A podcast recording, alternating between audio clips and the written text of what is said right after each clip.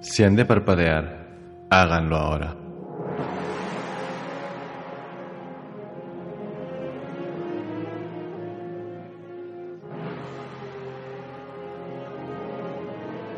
Presten mucha atención a todo lo que oigan.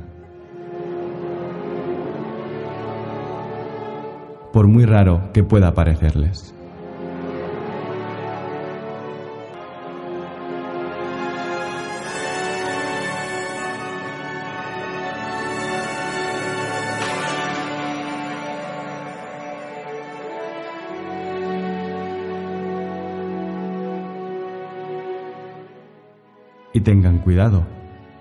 Si están inquietos, si se distraen, si olvidan alguna parte de lo que les cuento, aunque sea por un instante,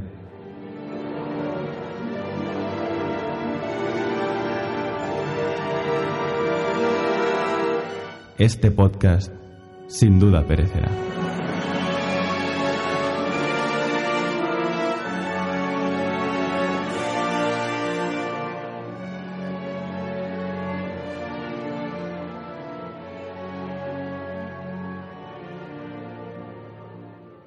Segundo Desayuno, tu podcast de críticas, recomendaciones y noticias de cine, series, libros, videojuegos y cultura pop en general. No olvides seguirnos en nuestras redes sociales. Arroba Segundo Desayuno Cultura Pop.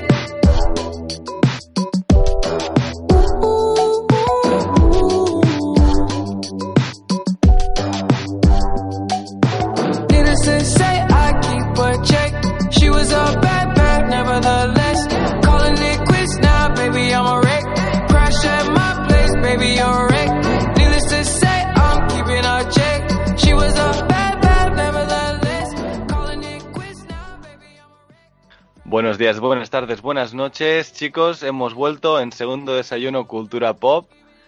Eh, Marina ha vuelto de, Australia, literalmente estaba en la otra punta del mundo, así que bueno, hoy hemos hecho una conexión Skype eh, Express para comentar un poco final de año. Ya sé que estamos en enero, pero para comentar un poco cómo ha ido este 2018. Estamos contentos de volver. Tengo aquí conmigo a Sinolia. Y al otro lado de la línea tengo a Marina Oroz. ¿Qué tal, Marina? Hola, ¿qué tal? He vuelto de cabeza abajo. Eh, ¿Es verdad que el agua gira al revés allí en, Siempre se me olvida mirarlo. Todo el mundo me lo pregunta y me acuerdo cuando estoy de vuelta ya. Bueno, la próxima vez que estés allí ya te preguntamos y... Deberes. Es Que es una cosa que no se te ocurre. O sea, cuando tú vas al baño no, no se te ocurren estas cosas. ¿Te acuerdas Ya, luego? lo entiendo, yo seguramente también me lo olvidaría, ¿eh? Pero bueno, es que la casualidad es de aquí, ¿no? Que nunca... Esta curiosidad que tenemos los seres humanos, ¿no? Pues deberes para el próximo viaje a Australia, mirar el retrete. Mitos y, y desmitificar rumores también. Muy bien, chicos, pues eh, volvemos a grabar porque... No solo porque se ha terminado el año, sino porque hemos visto un par de películas que nos han costado mucho. Eh, dos estrenos superheroicos y queríamos comentarlos. Como han sido, bueno, por parte de Warner Brothers eh, DC Comics, Aquaman, que ha sido una sorpresa este final de año. Y aún más sorpresa, eh, Spider-Man, un nuevo universo que se ha llamado en España, a New Universe, ah, no, No. Spider-Man. Correcto. Y, y que también nos ha gustado muchísimo. Es más, a mí creo que se me ha colado en el top de, de este año. Que no soy muy de hacer tops ni de puntuar, pero bueno, se me ha colado bastante bien. Em, bueno, ¿qué, qué os han parecido? ¿Por cuál queréis empezar? Yo vi primero Spider-Man, pero no sé vosotros. Al revés. Nosotros pero al revés, bueno, pero- da igual. Vaya. Bueno, pues vosotros elegís, que sois mayoría. Venga, bueno, Elia, elige. Pues va, Spider-Man. Va, empezamos por algo, una película animada. Creo que nunca hemos traído ninguna película animada aquí, ¿no? Isla Bueno, de perros. Sí, hablamos de Isla de Ah, Perros. es verdad, sí, es verdad, Mm. sí. Que creo que vamos a volver a hablar hoy, ni que sea brevemente. Sí, hablamos también en un podcast de los primeros así de miscelánea de Your Name, que Sí. es animación. No, pero digo, si una película así bien hablada, de un poco... Bueno, Poca cosa. En los Sí. Oscars hablamos, obviamente, ¿no? También, de Coco. Pero bueno, hablando de Into the Spider-Verse y hablando de Coco, yo creo que esto ha sido una patada en toda la cara de, de Pixar y de Disney.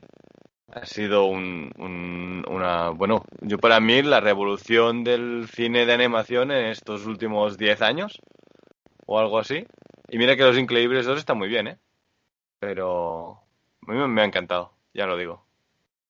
A mí me ha parecido una pasada. A ver, yo tengo que decir que las primeras personas de mi alrededor que la vieron me pusieron las expectativas muy, muy altas. Porque me dijeron desde es lo mejor que he visto en todo el año hasta la mejor película de animación que he visto en mi vida, etcétera. Y a mí tengo que decir que me gustó mucho, mucho, mucho, pero me mareó un poco. El tema de las tramas, sí. Bueno, tampoco creo que sea. Es muy comiquera, ¿no? Pero tampoco es tan complicada. No, no complicada a nivel de conceptual, sino visualmente. Cuando hacían este juego de la perspectiva, que se veía, mm, de- o sea, frontalmente veíamos a un personaje y de fondo se veían las típicas tramas de, bueno, es que no sé si se llaman así, creo que sí, bueno, estas rayitas pequeñas que forman texturas en el Ah, cómic. vale, no, ahora, ahora os explico un poco, lo de la animación. Pero bueno, Noelia, di, di tu No, primero. que yo pienso también es, a ver, a mí me flipó mucho. Eh, a lo mejor no, no entiendo tacto a, a nivel de técnica, pero por sensaciones y por lo que me transmitió, la verdad es que me gustó un montón. Sí que me gustó mucho cómo traslada el mundo del cómic a la pantalla, ¿no? Que eso no lo habíamos visto mucho.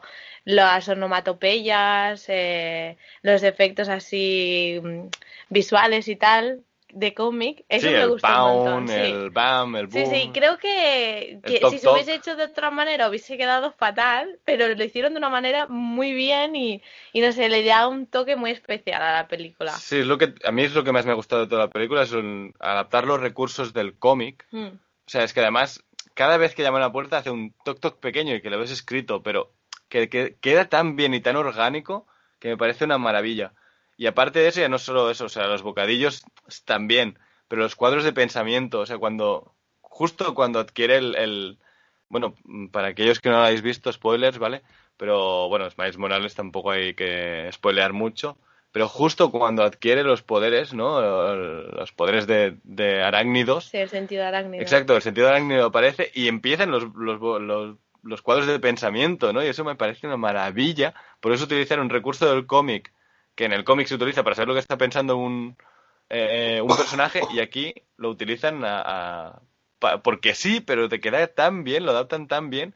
Y ya no solo eso, sino que visualmente...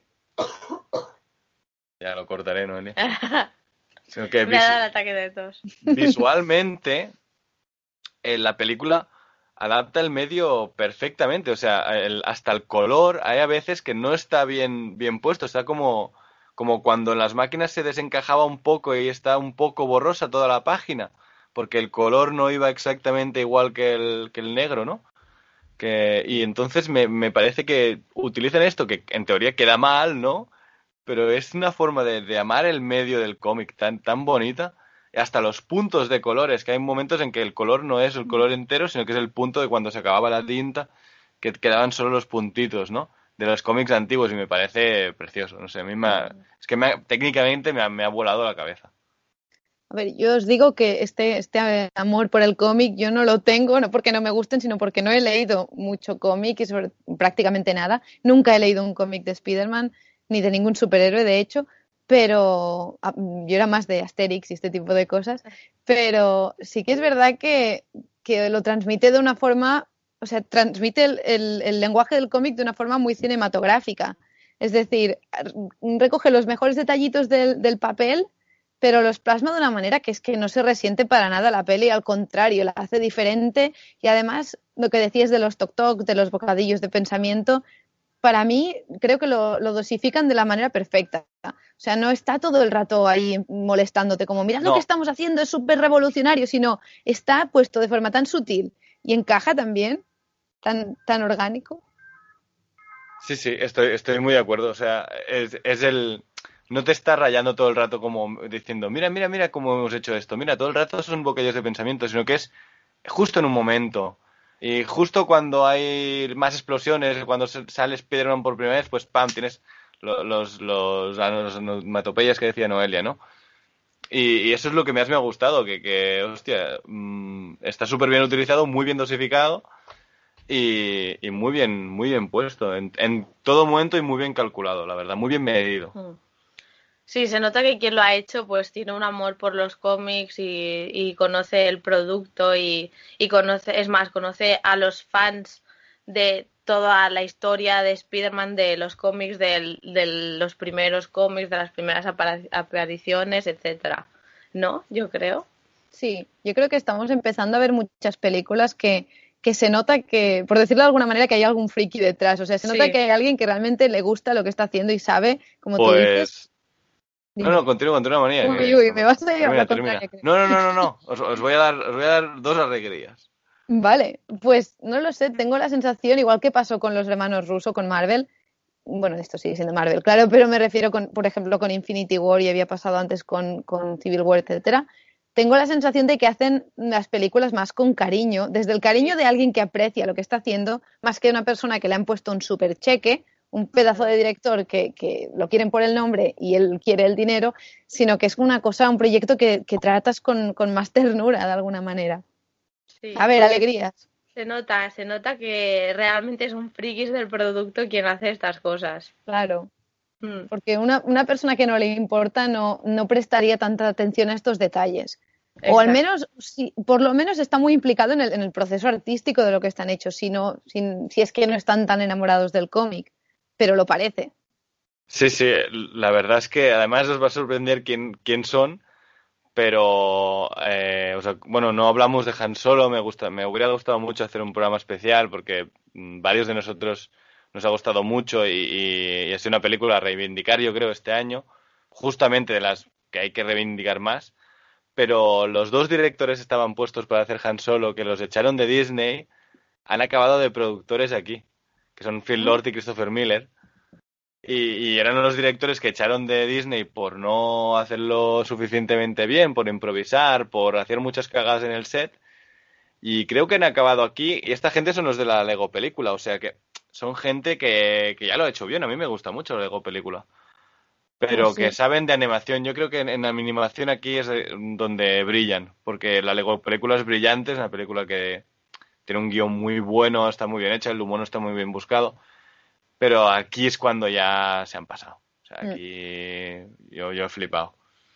Además, no pasa esto de, de otras. Bueno, no sé si, si, os pasa a veces a vosotros con otras películas que dices, hostia, tiene muy buen CGI y siempre pasa que abusan del CGI porque, como lo hacen es como tenemos este recurso estrella y lo vamos a usar un montón porque es lo que nos distingue. Bueno, a ver, Aquaman en parte... Wonder Woman. o sea, cada película como que tienes una cosa buena, pero eso no quiere decir que lo tengas que usar. Sí, Aquaman ya hablaremos luego de esto. Sí, claro. sí, lo explotan al límite. Pero en esta película es como que no hay nada que, que se coma las demás cosas. Por ejemplo, bueno, ya supongo que ya hablaremos de la música, pero tiene una música genial. Eh, podemos hablar si queréis. Claro, y no. La pondremos de fondo seguramente por el programa, ¿eh? es que es muy chula. Y, además los momentos en los que deja de ser banda sonora y es más tema musical, también están muy, muy bien elegidos. Cuando Miles camina por las calles, él solo ahí pensando. Está, además es muy adolescente con su música y con sus mierdas de no me, no me molestéis, no me habléis. Y, pero es lo que decías tú antes, Dani, que está todo es muy orgánico. O sea, el lenguaje de cómic, la música, los personajes, el humor. Todo parece como que todo encaja. Todo encaja, exactamente. Sí, brutal la escena en que mm, está enganchado y le dice el otro Spider-Man, o sea, el Spider-Man mayor, digamos, Peter ¿no? Parker. Peter, Parker mayor. Peter B. Parker es, Y le dice, pero relájate, ¿qué haces para relajarte? Y entonces él empieza a cantar su tema, que ya sale antes, al principio de la película, cuando está dibujando, y empieza ahí a cantar súper adolescente. y entonces se empieza, se empieza, a soltar y el otro del palo, no me jodas, en serio. Pero además es que es muy entrañable que también que un personaje adolescente sea tan, tan cookie, esto también cuesta, porque en la mayoría de las pelis o de las series los adolescentes lo que quieres es hostiarles. Pero Miles, Miles es muy, es muy encantador. Sí, la verdad es que yo he leído poco de Miles, me hubiera gustado leer más, pero cuesta mucho leer, a mí me cuesta mucho leer por internet, me gusta mucho más comprar cómic, aunque algo leo, y sé que lo probé y tal, lo que pasa es que en el universo de Spider-Man en cómics es, tienes que llevar años leyendo, y aunque hay cosas que te las puedes leer bien, pues bueno, hay otras que dan un poco más de palo, ¿no? Y ahora quiero empezar toda la etapa de Dan Slott, que es larguísima, pero bueno, esta peli me ha hecho volver a leer Spider-Man, ¿eh? que hacía tiempo que no leía. Y, y el tío cae bastante bien. De hecho, eh, su tío, ya lo hemos visto en el UCM, es eh, Childish Gambino, ¿cómo se llama? Es eh, Lando.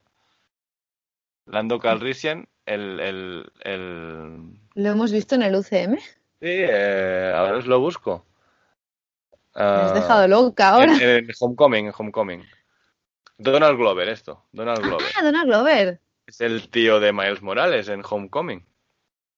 Donald Glover es el que hace de... Es un yonki que le Ah, dice sí, dónde es están las armas estas. Sí, en Homecoming me acuerdo, pero en... en...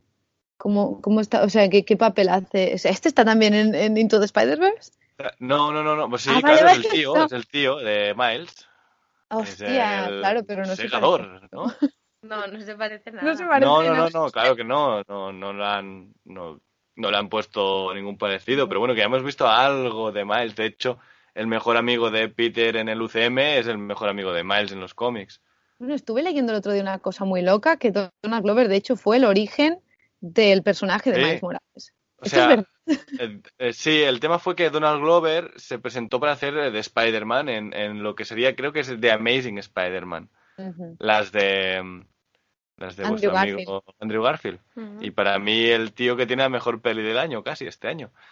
Y, y él se presentó y todo el mundo, claro, empezó, ah, no, un, un Spider-Man negro, ¿cómo puede ser? No sé qué. Y Brian, Ma- uh, Brian Michael Bendis, el escritor de cómics de Marvel, eh, un tío odiado llamado a partes iguales prácticamente, eh, él tiene, creo que son una o dos hijas que son, son, son adoptadas, que son afroamericanas, y dijo, pues ¿por qué no? Y le propuso a Marvel de hacer eh, lo que sería espectáculo de Spider-Man, creo que es, que era en el universo Ultimate, ¿no? Donde Thor va con el martillo igual que ahora en las pelis, es el Mm. ojo y tal. Y era el universo este alternativo de Marvel que acabó juntándose con el normal y ahora Miles ya está en el universo normal, ¿no? Pero en ese universo era lo que pasaba más o menos como en esta película, Peter moría y Miles cogía el manto de Spider-Man y era y era una forma de volver a tener un Spider-Man de 15 años que va al Insti, que es un chico joven, carismático y bueno, distinto de Peter, pero o sea, no es un pringao y que, que, que es muy listo y que, que es un científico de pequeño casi y tal. Pero era una forma de tener un chico de 15 años y tener volver a tener problemas de instituto, digamos. Claro. Cuajó Bueno. mucho, gustó muchísimo, porque además en esos momentos teníamos al Peter Parker casado de 35 años. Bueno, el Peter que vemos aquí, básicamente, Sí. pero que la trama no ayudaba mucho, y entonces, bueno, pues gustó mucho. Y eso fue el origen, de hecho. Y creo que, por lo que, creo, sí, lo vi en un sitio, o sea, en una web de estas en plan clickbait, así que no os fiéis mucho, pero parece ser que Donald Glover se picó y salió en Community con, con un pijama de Spider-Man, en plan, en plan reivindicando. Sí, sí, ya, es, es- es- el tío es un, es un poco, bueno, es un poco polémico, pero, pero bueno, si fue el origen de- del personaje, joder, mola, mola mucho, tío. Y no, no, el tío mola mucho, a mí me, me, me- no me cae bien porque lo he visto en directo de Donald Glover, que yo sí que Ah. puedo decir que lo he visto y es un borde de mierda, Hostia, pero sí, en el, la premier de Han Solo, pero no, ni, ni, ni se giró a saludar a la gente que estábamos allí y tal, un poco borde. Pero bueno, el tío, bueno, eh, mola que sea este origen, ¿no? Es un poco curioso el Mm. origen de, de Miles. A mí es un personaje Miles que me mola, ¿eh? Yo tengo que decirlo que, bueno, un Spider-Man de, Bru- de, de, de Brooklyn, pues joder. Eh, es guay. Si Peter era de Queens, pues ahora este es de Brooklyn. Además, lo que queda bien es esto, la música, el rap, ¿no? El hip hop. Mm. Y, y queda muy bien. Además, que también queda, está tan bien hecho que es que hoy en día lo- es lo que escuchan la los adolescentes, ¿no? Hombre, claro. sí. Además, esto tampoco de- es una cosa tan, tampoco es una música así tan chunga como la de Black Panther, por ejemplo. No. Es como tiene un rollo más suave, que le pega más a él. Sí, es lo que escuchan los adolescentes de hoy en día, Claro. sean afroamericanos o no. Si tú Y te lo- pones, por ejemplo, el top 50 de Spotify de, de Estados Unidos, es tipo música así siempre. Drake, eh, eh, Jaden Smith, cosas así. Bueno, Jaden Smith está en la banda sí, sonora de exacto, por eso película. lo digo. No es una música a mí que me flipe mucho, pero creo que dentro de la película queda perfecta. Queda súper bien, sí, sí. ¿Y de los, de los otros Spider personajes, qué opináis? Eh, bueno, a mí, a mí Peter B. Parker me flipa, o sea, yo creo Es el momento que más me reí es cuando te dice, bueno, tengo 35 años, tal, llevo 20 años siendo Spider-Man, eh, me he casado, me he divorciado, y que me moría de risa. Me he divorciado, no sé qué, y ahora es un gordo fracasado y tal. Me, me gustó mucho porque, bueno, es un buen chiste, es tristísimo, ¿eh? Bueno, Pero yo creo que está recurso. bien ver la evolución de, de como lo que te dejan las películas, qué pasaría después, ¿no? Además, Sí, sí, hay, ese- hay que decir que este Peter Parker es el Peter Parker de, Tom, de Tobey Maguire del universo de, de Sam Raimi. sí, sí, Para que la gente que no lo ha pillado, o sea, el traje es el mismo, es él. Mm. Es, es lo que me Pues gustó. por eso, porque es después de cómo te dejó las películas, en plan típico final feliz, etcétera, etcétera, pues realmente es una cosa lógica que podría pasar en la vida de cualquier persona y si eres Spider-Man, pues también te puede pasar eso, ¿no? Claro. Si tu mujer quiera tener hijos, Bueno, la suerte de los Parker. Es que, claro, la suerte Parker es esto, que, que no te va a ir nada bien en tu vida. ¿eh? Por eso, para continuar las películas a mí me pareció, aparte de gracioso, bastante real. Sí, y además doblado por un poco su alter ego, que es, que es Nick Miller de, de New Girl, que me pareció. Ah, no sé si la viste, ¿la viste El- en versión lo que original? pasa es que el rubio, no, la, hemos, la habíamos visto eh, doblada porque no la hacían en versión original aquí Mm. y no teníamos tiempo de ir a Barcelona, pero el, el rubio es eh, Chris Pine. Chris Pine, sí. Muy sí. bueno. Yo, fui convencida de que los dos eran, es que se llama, me parece que se llama Jake Johnson, ¿verdad? Y es que siempre le he llamado Sí. Nick Miller por su personaje. Jake Johnson. Para Sí, mí también es Nick Miller, ¿eh? Claro, es que cuesta acordarse de su nombre de verdad. Y yo pensaba, digo, pero este tío, claro, mi amiga me estaba diciendo en el cine, es que no me suena a él. Y yo decía que sí, que sí. Y de repente, además yo que soy de nunca ver ningún tráiler ni enterarme de nada, eh, cuando de repente muere el, el Spider-Man rubio, que bueno, no sé si esto es un, un gran spoiler, porque Ya pasa hemos dicho enseguida. con spoilers, si no, no, no, no, no pongáis el programa, gente. Tenemos que poner el Bueno, minutaje. a ver, es Miles Morales, si es Spider-Man en su universo, tiene que morir Spider-Man para que él lo sea, ¿no? Claro, pero esto lo sabes tú, yo no lo sabía, por ejemplo, porque claro, yo esta, es, todo esta, los, los multiversos de, de cómic, yo creo que los que no hemos leído también se nos escapan un poco. Pero, Y pero está, a que está muy bien explicado Está cómo muy- fun- O sea, Sí. para niños, o sea, nosotros lo vimos con unos amigos que tienen dos niñas y que son, que, que tienen cinco y... Mm, y ocho años. Sí, algo así, seis y ocho o así, y lo entendieron perfecto. O sea, mejor explicación que esto. Mm. pero, o sea, no, y no por eso deja de ser, o sea, no es que sea una trama súper ambiciosa, quiero decir, no es, no es origen ni nada por el estilo, pero hostia, no sé, hay mundos paralelos, etcétera, y no hay nada que digas no cuadra. No, no, está todo, no lo sé. me- Y está bien explicado también. Sí. Es eso. O sea, ya no solo y visualmente, o sea, te lo explican muy rápido y muy visual. Yo creo que es lo que funciona más con los niños, porque, a ver, esta peli eh, abarca mucho público también. Yo creo que es una peli para adultos, hecha para fans del universo de Spider-Man, pero también es una peli hecha para que los niños la puedan disfrutar. Exacto. O sea, yo creo que la puede disfrutar quien, quien sea, que ya os digo. Sí, sí. Yo Además sin tener tienes- ni idea de, del mundo. No, no, ni yo No. tampoco, Marina, no eres la única, tranquila. No, pero además tienes Peter Parker para los más, más, más pequeños. Ay, por favor, este sí que no me gustó mucho. Nada. Nada, Y, y la, ver, y la, ¿eh? la anime Spider-Man, tampoco Spider-Girl. A mí sí, a mí me Ah, no, flipó. ya sé. Sí, o sea, me parecieron súper originales, pero más por el gag inicial, el momento en el que empiezan a aparecer todos. Y ese pedazo de Nicolas Cage de Spider-Man Noir, Exacto, maravilloso. exacto. Ese Eh, me gustó mucho, pero luego ya los otros me... es lo mejor. Es Su mejor. presentación es. ¿Y este tío? ¿Por qué le ondea la capa en. eh, si estamos en un sótano, no sé qué? Allí donde Yes. voy, acompaña el viento. Es que es mortal, o sea. Los el- el son tío muy buenos los de Noir. A veces quemo una cerilla y espero a que se, se apague entre mis dedos. Es que es, es, es Para mortal. sentir algo. Para ver si siento algo. Es que es muy bueno, tío. Spider-Man Noir me gustó muchísimo. Sí, sí, muy Es conseguido. muy grande. Pero Y con claro, a el cumple también de colores. Oh, sí, Fue muy Que además. Tazo final, al final lo hace, es que me morí de risa, digo, no puede ser, si el tío ve en blanco y negro, tío. Muy bueno, la verdad es que es que está muy bien el humor, ¿eh? Esta película. Y los personajes, bueno, a ver, a mí el Porky este, ¿cómo se llame? Peter Porker. Peter Porker, ¿cómo se llama? No sé. Ah, Me sobró un poquito porque Spidey Peter hace Porker. un poquito es eso, al principio es jaja, mm, hace gracia y luego dices, vale, me sobra. Me sobra eh, las escenas de acción, me sobra. No Sí, pero el momento de que se despide, que dice hasta hasta luego, amigo, lo que dice el Ah, sí.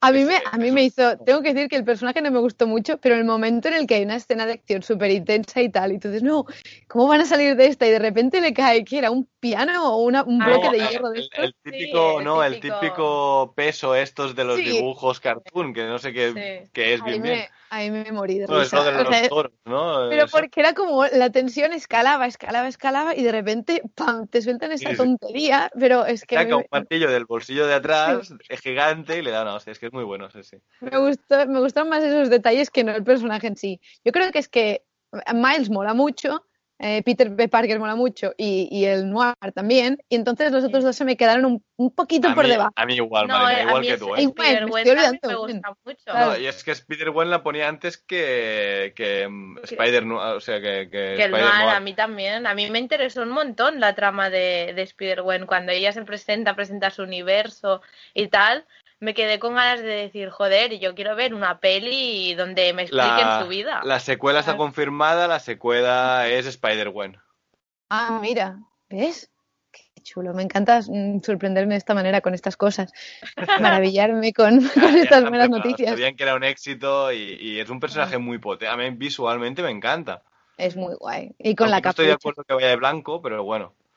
Es como anti anticamuflaje, pero bueno. Bueno, Bueno, anda que el rojo y el, y No, el no, el rojo y azul es lo mismo. A mí el- es que el traje de Miles me encanta, o sea, negro y rojo es, sí, me es parece muy brutal. chulo, la verdad, también. Mm. Y bueno, la, la, mm, la Spider esta anime a mí me hizo mucha gracia porque... Penny Parker, ¿no? Penny Parker. Me hizo mucha gracia porque, joder, es que es totalmente anime 100%. O sea, tú ves cualquier dibujo así, eh, tipo, yo qué sé, Sailor Moon, Doremi, los típicos que veíamos de pequeños aquí en Cataluña.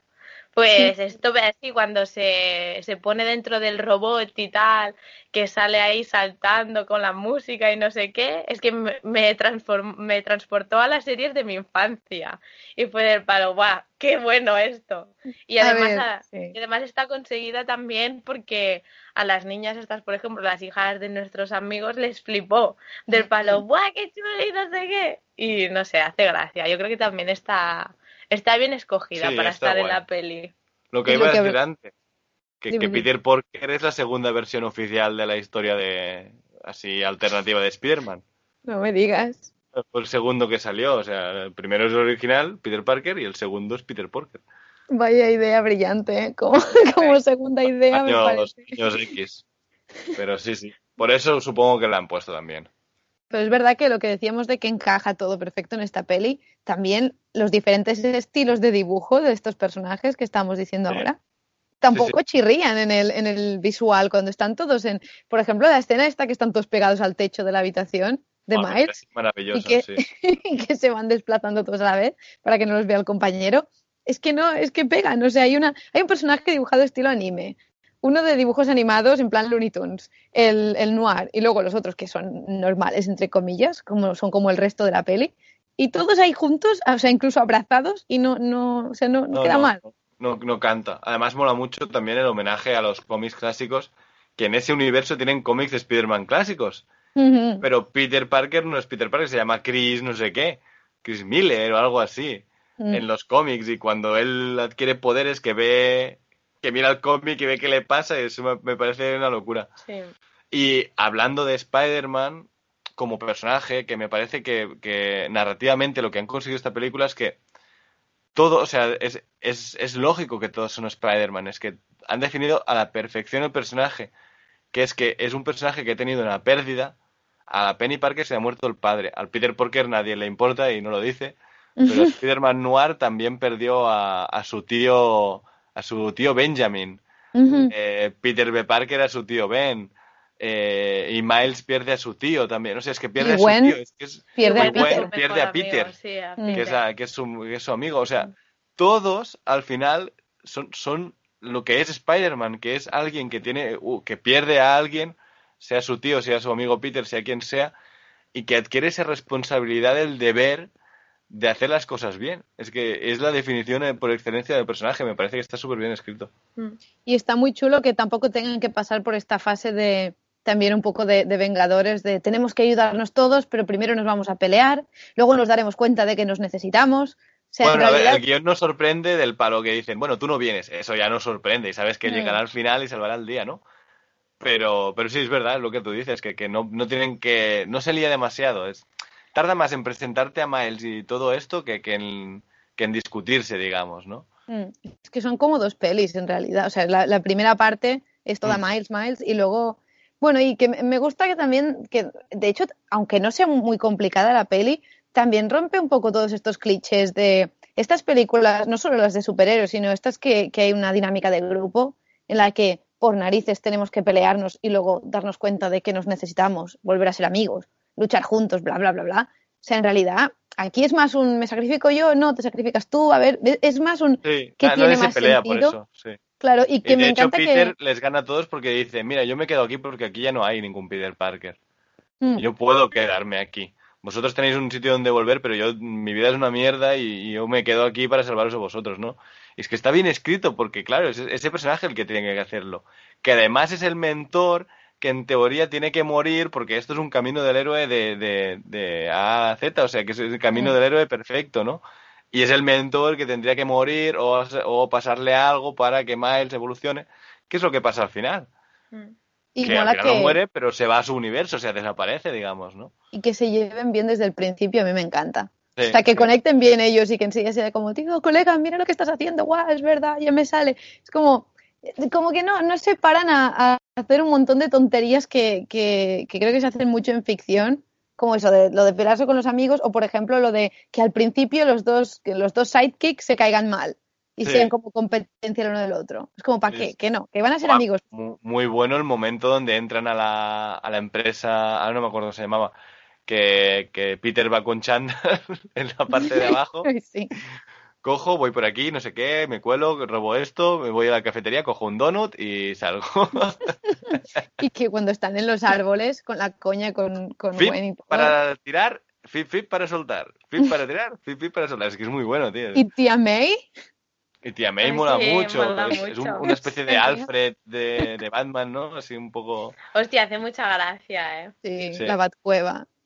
Sí, es- Sí, sí. La mía es igual, pero no tiene coche, ni helicóptero, ni no sé qué. Y que además es un homenaje a, a las. Allí hay un montón de homenajes a, a los juguetes de Hasbro y a, la, y a los trajes que habíamos visto este año. Es que este hemos, hemos tenido este año el final de la etapa de Dan Slott en Marvel Comics. Hemos tenido el juego de Spider-Man. Hemos visto a Spider-Man morir en, en Infinity War. Y hemos visto eh, esta película. O sea, tenemos una de las mejores Mm. historias de Spider-Man de la historia. Están este año en- en- aquí. Mm. Ha sido una locura, Sí. la verdad. Yo aún estoy jugando a Spider-Man de, de PlayStation 4. ¿Y ¿Está bien o qué? He oído Me de parece todo. una maravilla, bueno. de las mejores historias de Spider-Man jamás contadas. Bueno, no, no he leído todo de Spider-Man, pero Mm. sabiendo bastante de lo mejor contado, muy bien contado, extremadamente divertido y, y, joder, es que no puedes parar. Bueno, un pedazo de año muy- para Spider-Man. Sí, sí, sí, Sí. Yo diría que es el año de Spider-Man casi. Y, y Tom Holland quizás es el que se ha quedado casi más abajo, ¿no? Pero bueno, y hemos tenido la peli de Venom, que también es del Hombre, universo de perdona, a mí Spider-Man. me gusta mucho de Tom Holland de Spider-Man. Sí, sí, no, no, pero digo que digo, a mí me encanta Tom Holland como Spider-Man, pero digo que tiene el juego de PS4 que, que es una maravilla. Y además tiene esta película que, que, que le hace competencia, un, un, un Miles aquí. Sí, pero comparado con todos los actores que de Sí, hasta, hombre, hasta claro, ahora para mí es el número han uno. encarnado a Spider-Man, quien me parece más fiel a su espíritu y a los cómics es Tom Holland. No, no, es el número Mm. uno. Es, es, es que Tom Holland es el puto amo, tío. Sí, sí. Y además que me cae muy bien él como Mm. actor. Sí. ¿Queréis decir algo más de Spider-Man? Bueno, en general a mí me ha parecido un, un pedazo de película y me daría mucha pena que mucha- muchos adultos se queden sin verla porque piensen que es lo típico, ¿no? Producto de animación, es para niños, etcétera, porque me parece que tiene, tiene una, una calidad que no le envidia nada a, a muchas otras. Para mí, de hecho, se ha metido en el top 10 de películas del año, porque lo hicimos antes de, en, en Cinemagavia lo hicimos antes de, de que la pudiera ver, pero si no, directa, incluso Sí, a mí me pasó lo mismo, Marina. Lo hicimos antes de que viera esto y Aquaman.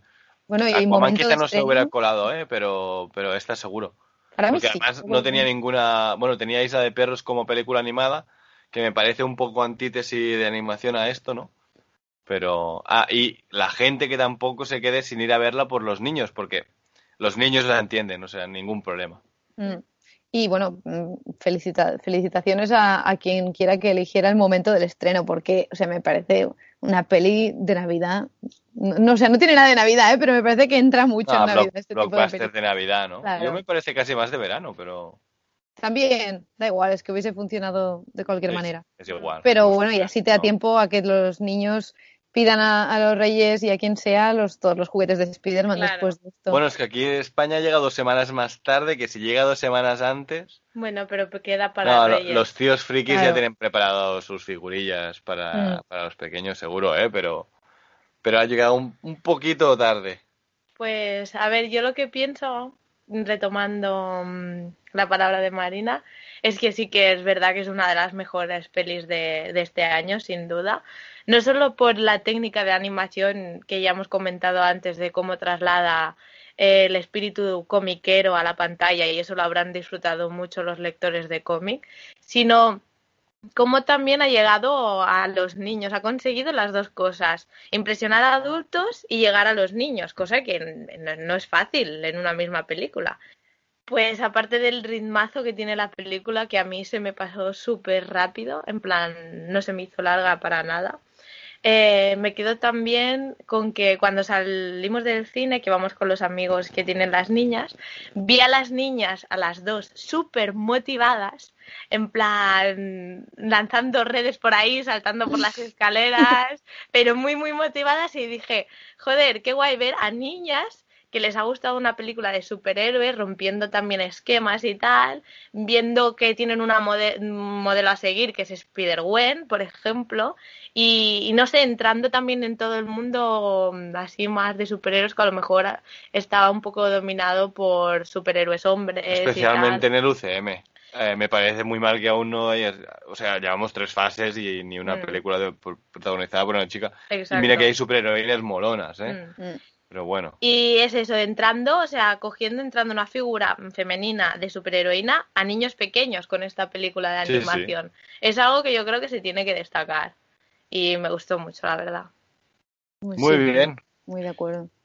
Pues yo ya no diré nada más porque ya me he enrollado bastante y bueno, que, que la gente la vaya a ver y, y es que vale mucho, muchísimo, muchísimo la pena. Que es muy disfrutona. Mucho, mucho. Además, o sea, aseguramos que sales contento del cine y además le da 20.000 patadas a los Increíbles 2 de este año. Es de superhéroes, es de, anima- es de animación. Y Pixar te estás poniendo las pilas porque Sony te acaba de dar una hostia en toda la cara. En los Oscars ya lo digo, ¿eh? esto va para Oscar directo, ¿eh? A excepción de la, ma- la maravillosísima escena de Jack Jack con el mapache. Hostia. Correcto, correcto. Eso es lo mejor con diferencia de los Me, me Increíbles. parece, creo que de lo mejor de humor de este año. Sí, no, no, sin duda. Es que no paraba de reír No, todos no, los minutos que un duraba, que mira que es larga la escena, ¿eh? Sí, Pero sí. Sí, Pero sí, sí. era largo, pero es que yo deseaba más, ¿eh? claro, Ponme una peli entera del mapache y Jack Jack, por favor. y cuando piensas que ya no puedes sacar efectos más surrealistas, pam. Sí, sí, eh, muy, muy buena. La película también es muy buena, pero bueno, que al final no es tan rompedora como esto. No, es verdad. Y no es tan distinta. Al final es una segunda parte que es un poco lo mismo que la primera, pero, pero nueva. Sí, sí, sí, es, es- bien, bien es la segunda parte realmente. O sea, Mm. no, no, no se le puede achacar nada, ¿no? Claro. Pero bueno, no es, no es eso, no, le falta, le falta algo, ¿no? Muy bien, pues em, pasamos co- para, con Aquaman. Hmm. Pongo un temita de Aquaman y ahora volvemos. Venga, va. ¿Buscas un podcast de series diferente? ¿Y realities? Que Que sí, sí. pesada, que sí, que hay realities. Pero es que no lo ha dicho y hablamos de reality. Es que, es que no le interesa a nadie, en realidad, los reality. Y menos si va a ponerte a hablar de em, un gran hermano. No, hablamos de Survivor. Chicas, de- pero- chicas, chicas, allá paz, dejad de discutir. Hay que hacer el amor y no la guerra. Eres un cochino. Tanto amor ni amor. Te dije que no te fiaras del murciano. Así no hay manera de grabar la promo. Serie Reality Podcast, cada quincena en vuestros mejores reproductores, iTunes, iBooks y Spreaker. Y tenemos blog. Y que estamos en Twitter, arroba serie reality 1.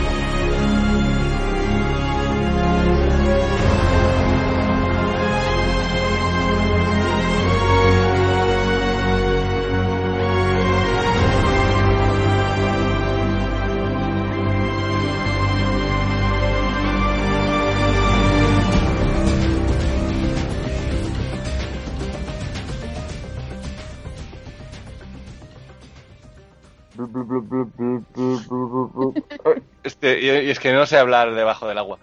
Qué Bueno, pues volvemos. Madre mía, fuera de aquí, por favor. o como la, del como la Aquaman de los Super Friends que hacía blu, blu, blu, cuando hablaba con los peces. Pues nada, no, volvemos. no es eh, Cine superheroico, otra vez, nos vamos al otro bando. Bueno, a- al otro bando, ¿no? Porque antes hablábamos de Sony, que siempre he estado un poco en medio. Hablamos de DC, de Warner Brothers, el último estreno de este año, y para mí una de las sorpresas, ya lo digo, eh, que ha sido Aquaman, que me ha parecido, bueno, un- una película a reivindicar también, que ha hecho taquilla de momento y parece que va, va bien. ¿Y, y ¿qué, qué pensáis vosotras? Eh, Pienso que Jason Momoa. Ya está, hasta aquí mi opinión. Ya está, suelta el micro y te vas, porque es que no hay nada más que decir. O sea, es, es Jason Momoa. No, y, y, Fucking Momoa. Sí, sí, totalmente. y ella, ¿cómo se llama? Y Amber Heard. Y Amber Heard, Sí. yo creo que la, la, la pareja del año prácticamente. Y Yo tengo unas ganas. O sea, vi la peli ayer por la noche y menos mal que estamos haciendo este podcast, porque tengo unas ganas de hablar todo el rato de Aquaman. Porque de verdad, no sé qué opinaréis vosotros, pero antes he leído una crítica que decía, me parece que era en spin-off, que decía que era Uy, una odio- peli. Odio, ma- a la gente de spin-off, tío. Siempre son unos, haters. Pues Son muy yo haters, tío. Era en plan, no sé si esta peli es magistral o ridícula. Y estoy de acuerdo, ¿Ves? porque me ha Pero ¿por parecido. qué dicen que es ridícula? No, no me parece ridícula. Está adaptando el universo de Aquaman. El universo de Aquaman, pues bueno. Sí, pero bueno, ahora te lo argumento. Yo, me- o sea, me declaro súper fan de la película y para mí, sin ningún lugar a dudas, es. Para mí es de lo mejor del año. La disfruté un montón. O sea, desde el principio hasta el final. Y mira que es larga. Y, y mira que tiene, es de estas que también tiene un poco como varios finales que dices, vale, ya acaba, hostia, ¿no? Mira, otra trama, acaban de abrir otra trama. Y- Pero- Bueno, y extremadamente previsible, voy a decir, ¿eh? Es Y extremadamente. mira que acabamos de hablar de una película de Spider-Man de animación, ¿eh? Que podríamos decir, ¿no? Es que la de Spider-Man tal, me parece esto lo más previsible que he visto este año prácticamente. Pero me parece muy, muy acertado el tema de. Igual ridícula yo no la llamaría, pero sin vergüenza. Porque igual que el personaje, o sea, igual que el, el Aquaman de Jason Momoa, que es como un poco granuja, es. Sí, a ver, es un- además Es el de Jason Momoa, o sea, Sí. su versión, ¿eh? es un tío muy simpático, pero que tiene pues, un poco de jeta, que tiene que es un poco chulillo, etcétera. Me parece que la peli eh, es como Jason Momoa, es a ratos entrañable, a ratos se flipa un poco, pero luego se hace autoparodia, pero luego te hace un homenaje a, a las pelis de aventuras de, de hace un montón de años. Es como Sí, sí. hace, lo hace Que- todo y lo hace tan a lo bestia que a mí me rápido te sale del agua, le da una hostia a un tío en, la- en toda la cara, como se bebe una cerveza de un trago, como se pone a hacer chistes malos, ¿no? Es un poco... Y luego, bueno, sí, seguid porque me, me embalo. La verdad es que yo la disfruté mucho, ¿eh? Yo tampoco iba, mm, ni iba esperando una gran película, ni iba esperando que me decepcionara, ¿eh? Tampoco iba a ver qué se me ofrecía. Y la verdad es que tenía esperanzas puestas en Jason Momoa porque me gusta él mucho. Ya no solo por el físico, ¿eh? Que también, pero bueno. Y, y no sé, me sorprendió, la verdad, me sorprendió porque me gustó más de lo que me esperaba que me gustase. Eh, se me pasó súper rápido también, tiene un ritmazo la peli. Luego al principio me hizo mucha gracia, es que me hicieron mucha gracia muchas cosas. Cuando está ahí en el bar, por ejemplo, y se empieza a hacer selfies con los moteros, Para yo me morí de la risa. Para mí es la Es escena genial. de la película. Es que no sé, me encanta. O sea, hay cosas muy guapas y ver y... Bueno, yo quería empezar más que nada por la producción primero, que, que tendríamos que decir que esto es una peli de un, de un director de terror. Esto es una película de James Wan, eh, el- es el, el creador de Show, de la saga Show, eh, productor ahora mismo también, el productor de todo el universo de Warren, ¿no? Que tendríamos la, la monja, la, la maldición de la llorona, ¿no? Y ahí está Patrick Wilson. Exacto, Dando la y ahí cara. está Patrick Wilson, exacto. Y, y además resaltar el, bueno, nada más que de James Wan, que se nota en un par de escenas que, que, joder, que es un gran director de terror. Para mí ahora mismo Expediente Warren es de lo mejorcito que ha habido. Y aparte que, que tenemos un reparto, que ojo, ¿no? O sea, un repartazo. Sí, sí, la Sí. verdad es que sí. Tenemos a Jason Momoa como Aquaman, Amber Heard como Mera, Patrick Wi- Wilson como Ocean Master, que sería el hermanastro de, de Aquaman, Willem Dafoe como... em, no, Orm- Bulco. ah, Bulco, Or- Bulco, o sea, Orm Orm es Patrick Wilson. es Patrick Wilson. Como Bulco, Nicole Kidman, que, que hace de... de, De la madre. Sí, que se llama... Atlana, que me parece eh, que tiene una escena de pelea totalmente, no sé, muy, muy sorprendente vi- viendo, viniendo de ella, Muy pero guay. que además está muy bien, está Sí, sí. o- operadísima, pero, pero está muy bien. Y después tenemos a Yaha Abdul Maten II, que este vendría a ser el... Sí, este es eh, Black Manta. Ah, pero este chico, ¿dónde lo he visto? Que llevo desde ayer que lo quiero. No lo sé, yo igual. Y después tenemos a Temuera Morrison, que este sí lo hemos visto, que es eh, Jango Fett en, en Star, En Wars, Star Wars. en el ataque de los clones. ¿Y Y qué, por ende, Boba Fett. cosa, ¿eh? qué cosa más entrañable de historia entre, de amor entre los padres? O sea, ya así la película. Es maravillosa. Y bueno, um, claro, Ah, había, bueno. había. Tenemos a Dolph Lundgren también, eh, el, nuestro mítico boxeador ruso haciendo del padre de Mera. Tenemos. Ah, Este señor no lo conozco. Sí, hombre, es el, el ruso de Rocky Balboa. Mm, Ivan Drago. mm. Ya volverá a salir. Me vais a echar del podcast, pero no he visto ninguna de Rocky Bueno, todavía. en realidad tampoco, pero cuando tampoco. podáis verlas. Genial. No son películas de boxeo, son dramas de la Vale. hostia. Pero bueno, es igual. Pero- Continúa, continúa. Os quería comentar que realmente lo que decíamos del físico de Jason Momoa, al cual no hay nada que criticarle, eh, a mí me pareció una de las cosas que me impactó desde el principio, cuando en la escena en la que él entra al submarino que, que han secuestrado los piratas, me pareció que la escena de, de pelea era muy física, o sea, me la creí muchísimo. Yo soy súper, súper fan de Marvel y del UCM, pero muchas veces las peleas de, en las películas de superhéroes no te las crees, porque son hostias como de mu- muy de shu shu, como muy de muy CGI, o sea, que parecen más, no sé cómo explicarlo, parecen más virtuales que no, que no físicas, excepto igual algunas del Capitán América, que sí que es más, que es más a puñetazo limpio, pero cuando Jason Momoa cogía a uno de los malos, a uno de los piratas, lo estampaba contra algo, es que te dolía. O cuando él se La cae, estampa contra el marco de la puerta y después Sí. cierra la puerta y se carga al otro. sí, exacto. Tengo la sensación de que primero, de que las escenas, mm, bueno, igual me sale alguien diciendo, no, era siempre un doble, pero tiene pinta de que las hace él. No, no, yo, te- te- yo creo que no. Yo creo que es él siempre. Y además es que es eso, queda bien que dé esas hostias con el pedazo de armario que está hecho. Claro, es que es alucinante. Y además, como, como sale muchas veces sin la camiseta, esto parece una tontería, parece que es solo para alegrar la vista, pero sí que es verdad que si no es lo mismo ver una camiseta que se mueve que ver los músculos de alguien que está usando los músculos. Esto también le da como una sensación más corpórea a toda la pelea, que a mí que no me gusta la acción, pero para nada. Yo estaba flipando, decía, qué coreografía más guay. Y luego pensé, es la primera vez en mi vida que digo la palabra coreografía, refiriéndome a ¿Cómo una te miras los músculos, Marina, eh? Ya ves. Hombre, es como para no verlos. Es que es este, este señor, bueno. es que ni que apartes la vista, no lo, Claro. los dejas de ver. Y mira que tienes el escote de Amber Heard intentando quitarle el protagonismo, pero No, están ahí. pero ahí. no, no se lo quita, y te lo digo yo. Mm, No se lo quita, ¿eh? Y mira que me fijé poco en Amber Heard teniendo al lado a Jason Momoa. ¿eh? La Ya verdad es que, La chica es muy guapa, pero bueno, no, bueno, tampoco... yo creo que los dos son espectaculares en esta. Yo creo que, que destaca más Jason Momoa por ser Jason Momoa y Mera como personaje de Mera. Sí, O sea, Pero- van al revés, ¿no? Porque Mera mola, o sea, Mera mola 20 veces más que Aquaman. Lo bastante. que pasa sí. es que Aquaman está, está interpretado por, por Jason Momoa y bueno, Mera a nivel de interpretación está muy bien, la chica hace un personaje guay, pero joder, es que, es que personaje mola la hostia, además de los poderes que tiene. Que es un poco la O sea, bruja escarlata del mar también, ¿no? Estos, Sí. Cuando hace los gestos del agua, me Eh. recordaba mucho, cuando echa los brazos hacia atrás, me recordaba mucho a. a Sí, es un poco posición Bruja Escarlata, sí.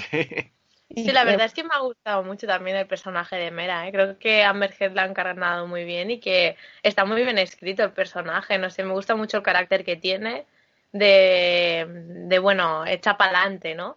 De si una situación se pone así, pues ya, la sa- ya saco yo las castañas del fuego y voy yo y lo hago yo. Y ya, como por ejemplo cuando, bueno, vamos con spoilers, ¿no? Sí, vamos a ir, a ver, la película es súper previsible, vamos a ir con algún spoiler, Mm. no creo que nos alarguemos tanto, pero Pero por algo, decir ¿no? un ejemplo, cuando están luchando él contra su hermano, que Bueno, llega a un momento que dice, bueno, ahora que, pues coge ella, se quita las medusas de la espalda, porque Que va aquí Intenta tú luchar con medusas en la espalda, claro. es que claro, no, claro. no es Lleva un vestido luminoso de medusas, se lo quita y entonces va a buscarlo con, con la nave esta que lleva. Y la verdad es que no sé, me gusta mucho. El- Esto es el- lo equivalente acuático a quitarte los tacones, Sí, como sí, decía. sí, sí, como decíamos de Jurassic World. exactamente. Pero es verdad que sí que ella toma decisiones en plan que no es ninguna, bueno, que ya te la introducen como princesa, pero que no, que no es ninguna princesita inofensiva, que la tía tiene No. un poder de la hostia. Sí, sí, sí. exactamente. Y bueno, y Nicole Kidman, Es que la pelea de Nicole Kidman, además que está muy bien rodada, ¿eh? Pero la pelea de Nicole Kidman mola la hostia. sí, Es sí. el- creo que es el primer momento que flipas de la película ya. mm, Y un apunte, el traje autofabricado de Nicole Kidman, ¿qué tal? Para sobrevivir. a mí me encantó con los huesos aquí en las costillas. En los cómics también. Eh, mira, es súper guapo, ¿eh? Es muy chulo. Y le queda súper bien. Ahora sí, a ver, no sé si os ha o sea, os parecido digo, mm, que además es peli de este año. Es un poco Michelle Pfeiffer en, en Ant-Man, esto. Esto. Sí. pero mejor hecho, porque Michelle Pfeiffer en Ant-Man dices, pero a ver, ¿tú qué has estado comiendo aquí? O sea, no, no acabas de entender cómo, ¿sabes? Cómo ha sobrevivido. Y aquí, en cambio, y no te lo explican, ¿eh? Pero está tan bien hecho que dices, ole, Es ahora que- lo entiendo todo. siendo una peli, como decías tú, muy previsible o muy, es muy ABCD también, eh, sí que creo que tiene, tiene escenas, o sea, a nivel cinematográfico, escenas que están muy, están muy bien hechas, porque a nivel narrativo, perdón, más que cinematográfico, porque, por ejemplo, la escena está tan graciosa del bar en la que se hace las selfies con los tíos chungos, Yo Esto- creo que esto es improvisado, ¿eh? Puede ser, pero en O sea, un yo- mi teoría es que esto es de cañas de. O sea, en- con el equipo. La gente ese es- no son actores, yo creo. Son del equipo. plan, no hay huevos de ponerlo en la, en la No, final, yo ¿no? creo que estaban allí en plan, empezaron a hacerse fotos y dijeron, pues, pues lo ponemos aquí Pero de chistes. fíjate, fíjate qué forma más tonta, más fácil y más efectiva de introducirte, el, el- o sea, sí, de forma muy llana, que el personaje es un tío chungo, que te pone mala cara, que no sé qué, pero una cerveza más tarde ya es tu mejor amigo y es el rey de la fiesta y ya no sé qué. O sea, Sí, sí. con, con dos segundos de, de, de- o sea, no, de- de escena, en realidad te han, te han explicado que es un tío duro, pero con un buen corazón. Que Sí. te podrían haber Sí, sí. dicho, es un tío muy duro con un buen corazón, pero no, te han puesto eso. Y luego. Y se lo- va con su estáis- padre a tomar cañas. Claro. o sea, no es un tío Y- solitario y borde y tal, no, no, es un tío que se va al bar y, y que se va con su padre y se van a beber cerveza y a pasárselo bien y tal, ¿no? Y lo que decís del traje de Nicole Kidman, mm, eh, solo con ver el traje, exactamente ves que esa mujer ha pasado, las ha pasado de todos colores. No solo porque te pusieron el pelo rubio y ahora lo tiene blanco y está hecha unos zorros, sino que, que ves que, bueno, que le ha costado. Claro. Sí, sí, exactamente. Pero sí que es Em. verdad que, que el tema de. Se parece, pero mucho, mucho, mucho su trama a la de Michelle Pfeiffer en, en Ant-Man 2. Sí, pero además que la, re- la reaparición y todo es un poco... Y además coger una de estas actrices que Nicole Kidman es bastante más joven, ¿no? Pero, Mm. pero así como, como que vuelve y tal, ¿no? Me parece... Porque está rejuvenecida Nicole Kidman en, al principio de la película. Temuera Morrison se nota menos, pues está un poco más fondón, pero ella sí que se nota bastante. Bastante Creo guay que los le, le han quitado ¿no? el botox y, y tal. Pero está, está mejor ahora Nicole Kidman que hace unos años que decía ella misma, es que ya no, no puedo actuar con esta cara que me he puesto. Es que... Hombre, Sí, sí. Nicole Kidman está haciendo cosas buenas, yo creo, últimamente también, ¿no? Aparte de Big Little Lies. Bueno, yo la he visto en el Sacrificio del Ciervo Sagrado del año pasado el otro y no me recuerdo haberla visto más. Bueno, Bueno. ahora mismo va a estrenar Destroyer, que no he podido ir al pase de prensa, pero tiene una pintaza que flipas, Mm. que está irreconocible. Que está como una policía de estas eh, acabadas, yonki, bueno, Ah, pues mira, lo. Está. Transformación un poco, un poco me recordaba a la de Charlize Theron cuando ganó el Oscar con, Sí. con Monsters Ball, ¿era? Monster, Monster, sí. Ah, Monster. Bueno, y este año ha hecho Tully también, que ha hecho un- otro cambio, Charlize Theron, aún no lo he visto, pero... Le encanta. también. Es el, es el Christian Bale de, de la parte femenina de Hollywood. Que por cierto, Christian Bale ahora mismo está con ciento pico kilos haciendo de haciendo una película también Vice, se llama el vicepresidente, está tiene buena pinta. Ah, sí, sí que es verdad. Eh, bueno, total, eh, yo lo que quería, quería resaltar de Aquaman es ah, la escena del, de la fosa, ¿no? La escena Oh. esta de, no, de terror, eh, de terror un poco así Lovecraftiano, tal, no sé, muy, muy guapo. A mí me- es que me ha gustado mucho. Muy, es que angustiosa. Es que dirige el terror como nadie. Sí, sí, qué bien, qué bien encontrada y qué bien grabada, no sé. Joder, eh, el, el planazo que hay, que es Mera y Aquaman bajando por el mar con todos los... Todo oscuro y Sí. que se acercan las criaturas. con es todas las criaturas detrás de ellos y el barco encima, me parece un cuadro de, de un póster, es que es un póster, Sí, sí. me encanta. Es muy chulo. Es, y lo es que muy quería resaltar, pero negativamente, es bueno, positivamente también era el traje de, de Black Manta, me parece que, joder, hacer Black Manta en pantalla es suficientemente ridículo como para ponerlo y que quede bien, o sea, ha quedado muy bien, a mí me gusta Mm. mucho, al igual que el traje de Aquaman, el joder, que, que de rojo y verde, pues eh, de, de amarillo y verde queda un poco raro, ¿no? Pero que es su traje clásico y se han atrevido a hacerlo. Pero lo que no me parece bien son los Stormtroopers de plástico, Hostia, les llamaba igual yo. es que además van de blanco también, me parecen Mm. súper cutres. Y, y el casco del Ocean Master también de CGI, que mola mucho que se mueva, pero me parece la cosa más ridícula de la historia. Yo creo que la, la sensación que tenía yo muchas veces durante la peli era, bueno, primero que era, que era como muchos parches de, o sea, era como, ¿sabéis estas colchas que hacen las abuelas, que es un trocito de diferentes telas? En plan, que había como trocitos de muchas pelis y había un momento, por ejemplo, aparte del, del tema este que se parecía mucho a Ant-Man, eh, también, hostia, cuando oía la musiquita que acompañaba a Aquaman pensaba Stranger Things, con el sintetizador. Sí, No sé después cuando llega un malo es chan chan chan. Hostia, esto era rato, muy... ¿sabes? Había, pasaban de momentos en los que la banda sonora me parecía genial al, al chan chan chan este, o cuando había un momento Cuando Ocean Master era tal cual. Era- ¿eh? Claro, Sí. era, era como un, ¿esto es en serio? Por eso ahí empecé a pensar, esta peli se toma en serio a sí misma, mm, se cuestiona, se, se expone con todo lo que quiere, o sea, con todo lo que tiene, pero mm, luego, por ejemplo, cuando llegan a esta, a esta especie de isla así tropical con cascadas, ah, no, esto le es el- en el centro de la Tierra, ¿no? Claro, le digo a mi amiga, mira, Jurassic Park, así como de coña, y de repente enfocan y hay unos mini dinosaurios en la playa. Y digo, ¿pero esto qué es? O sea, es como que juntan un montón de cosas de, de, de Bueno, y también que parece una peli de aventuras a lo Indiana Jones Bueno, en algunos momentos. A, a Indiana Jones más, incluso más a Uncharted, ¿no? Que es el heredero de Indiana Jones en los videojuegos. Ujú, O sea, el momento Sicilia es Uncharted 100%, al igual que el momento desierto, ¿no?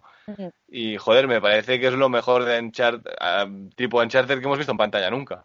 Es muy entretenido todo el tema de la, de la búsqueda, en plan del tesoro y todo esto.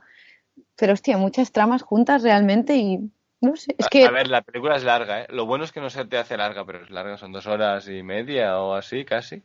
mm, Para una mierda de escena post-créditos, porque tampoco es que... Incluso a mí en la, en la isla esta que decís, en Sicilia dices que es, cuando es eh, totalmente Indiana Jones, antes, cuando están Mm. en el mercado y tal, también hay un momento que te recuerda a la sirenita de Disney, cuando coge ella una rosa y se la empieza a comer. Y sí, dices, esto es sirenita total, cuando, cuando sale del agua y no sabe cómo actuar. Es verdad. Y ella además es Ariel. ¿eh? Esto. Sí, Ahora que lo- yo no había caído, pero Noelia creo que ha atinado, ¿eh? Sí, yo creo que sí, que incluso debe ser. Sí, Como sí, por eso que- que tiene muchas cosas así como, mm, no sé si son homenajes o es lo que tú dices, parches, mm, referencias o, o yo que sé, mezcla muchas cosas, pero bueno, encuentro que el resultado final mm, tampoco ha quedado mal, ¿no? Es que no queda, creo que queda muy simpático todo. Es como la, la escena que dices tú en el mercado de Sicilia, es, es comedia romántica total. O sea, es de estas pel- Incluso la, la música que les acompaña cuando se miran, en plan, uy, que se empiezan a gustar, ¿no? Todo, es todo muy obvio, pero no sé si os pasó, pero es que a mí en ningún momento me cayeron mal ellos No. dos. Es como, No, no, pero es que ni hasta los malos. no, Que por cierto, Willem Dafoe, que está así, así como un papel un poco gris y después se descubre, es el- un papel que hace de persona normal, pese a su cara, ¿no? Es un poco... Pobre hombre. Y, y Patrick Wilson, yo voy a decir algo que sí que no me ha gustado, y hay gente que le ha gustado mucho, pero eso lo digo, ¿eh? Que es el pelo debajo del agua, que me parece que es una locura haberlo hecho todo en CGI, porque es todo CGI, y me parece que, joder, muy guay, pero ponerle una aleta a Patrick Wilson es un poco raro, ¿no? una aleta. Eh, Lleva el pelo como para atrás y detrás lleva Sí. como una cresta de detrás. Ah, ¿en Pero que- no es como una- fuera... pero no es una Como claro, es aleta. una aleta de tiburón. Yo no me he fijado en esto. Claro, Pero claro. yo pensaba que era tipo moño. No, no, no, es una no, no, es, o sea, cuando está dentro del agua se le pone porque yo pensaba también que era tipo moño, pero cuando sale lo tiene corto. Por lo que quiere decir, o sea, lo tiene cortito, por lo que quiere decir que cuando va al agua su superpoder es ponerse una cresta como si fuera una aleta ¿En de serio? tiburón detrás. Sí, sí, sí. Joder. Y me pareció Yo también tío, pensaba que era un moño. Sí, tío. un moño de estos Buscar que te fotos, haces buscar así Sí, un- largos, ¿no? Sí, pero no, Sí. después no tiene el pelo largo, por lo tanto no se lo puede hacer. Es, es lo- como le queda el pelo debajo del agua a él. A Y ver, me a mí en general, raro, en general a mí no, no me molestó nada los o sea, al principio cuando empiezan a entrar a a Atlantis sí que he pensado, hostia, me voy a marear porque es que yo me, cuando las pelis son visualmente muy, muy guays, yo me mareo. O sea, cuando empiezan a dar vueltas con la, con la nave debajo del agua, ves todos los colores, tal, sobre estímulos, me pasa como con Spider-Man.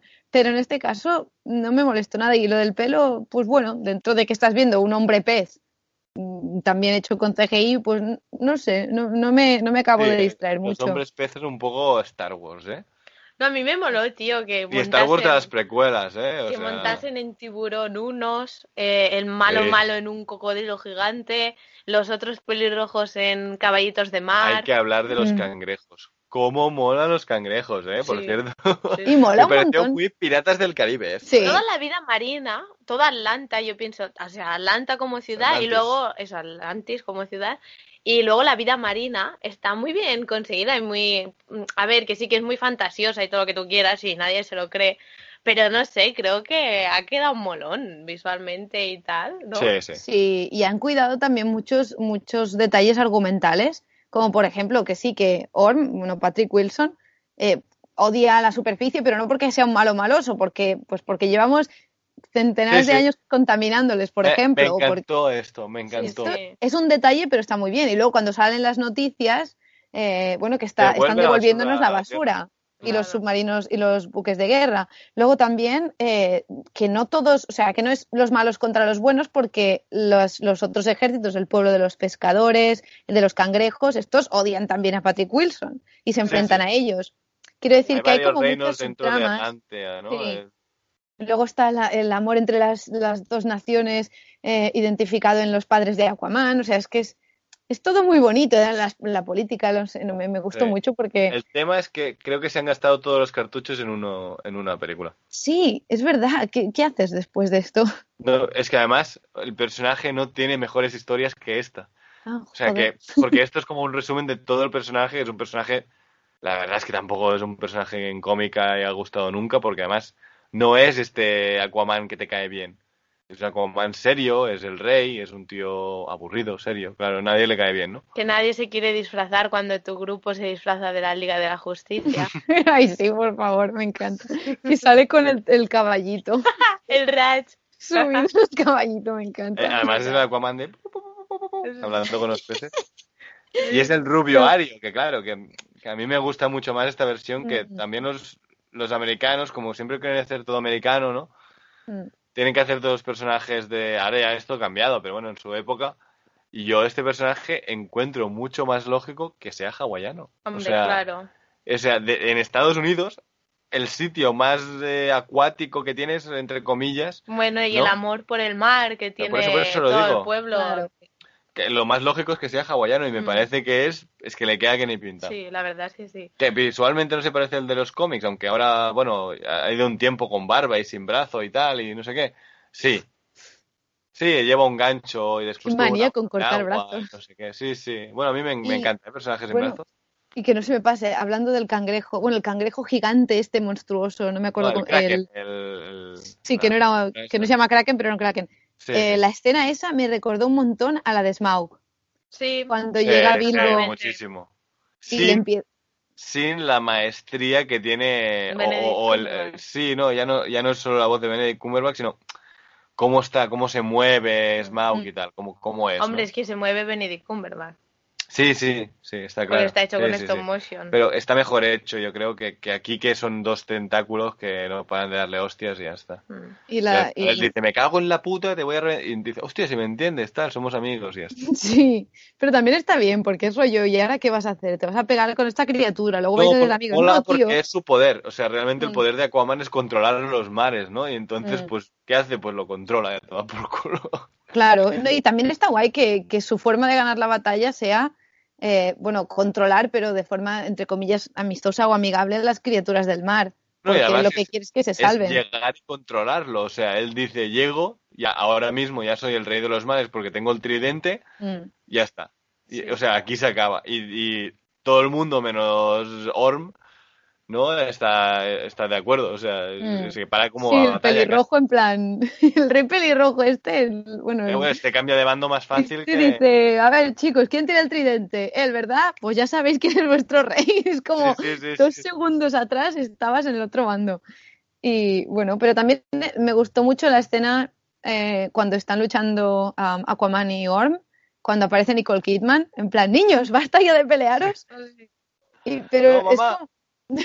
ya ha empezado él, pero es como muy natural porque dices, ¿qué haría una madre? Pues evidentemente intentar conciliar, intentar sí. ser comprensiva con el niño que ha recibido más hostias, ¿no?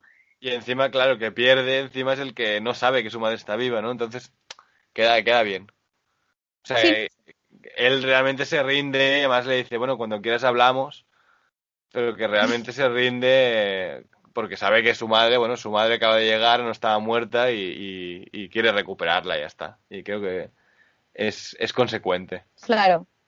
Y yo quería, quería comentar lo que decías antes, Marina, que creo que se le tiene que dar mucha importancia a lo del tema de, de cuando la contaminación, ¿no? Que hay un momento que le dicen a Aquaman, bueno, es que los de la superficie, mira qué están haciendo, llevan años y él se queda del palo. Pues mira, no sé qué decirte, sinceramente, ¿sabes? Porque no, tiene, no hay manera de defenderlo. Y se queda, sí, tienes razón, pero bueno, Pero no- tampoco matarlos, ¿no? Exacto. De hecho, mucha gente está diciendo que en la Liga de la Justicia él coge y le mete un trago a una botella y luego la tira al mar. Y es como, dices, chacho. Es. Bueno, igual Bueno, luego pero hace- es el Aquaman de antes de esta película, Claro, claro, realmente. es el- Y además se lleva muy mal con los de Atlantis, porque cree que ha matado a su madre. Claro, es claro. verdad. Pero no sé, es una cosa bien. que, joder, además han puesto aquí un tema súper candente socialmente que es preocupante en una película para concienciar un poco también, ¿no? Creo que Sí. está bien. Hay tantísimos temas en esta peli. Sí, Yo lo muy- que, lo que creo que se refieren también un poco con lo de que si es ridícula o no tiene vergüenza o, o dile como quieras, es sobre todo en momentos, por ejemplo, cuando él está a punto de ir a por el tridente y su madre, están ahí Mera y, y su madre y le dicen, le hacen las típicas frases estas súper épicas de, pero tal, ¿cómo voy a ser? ¿Qué hay mayor que un rey? Y le dicen, un héroe. O sea, es como, es todo como muy Sí, sí. muy de libro, muy de manual, pero yo no sé por qué a mí me funcionó. No, como- no, eh, es que yo creo que este o este tipo de película, este estilo es el que le queda bien a DC Comics. Puede ser.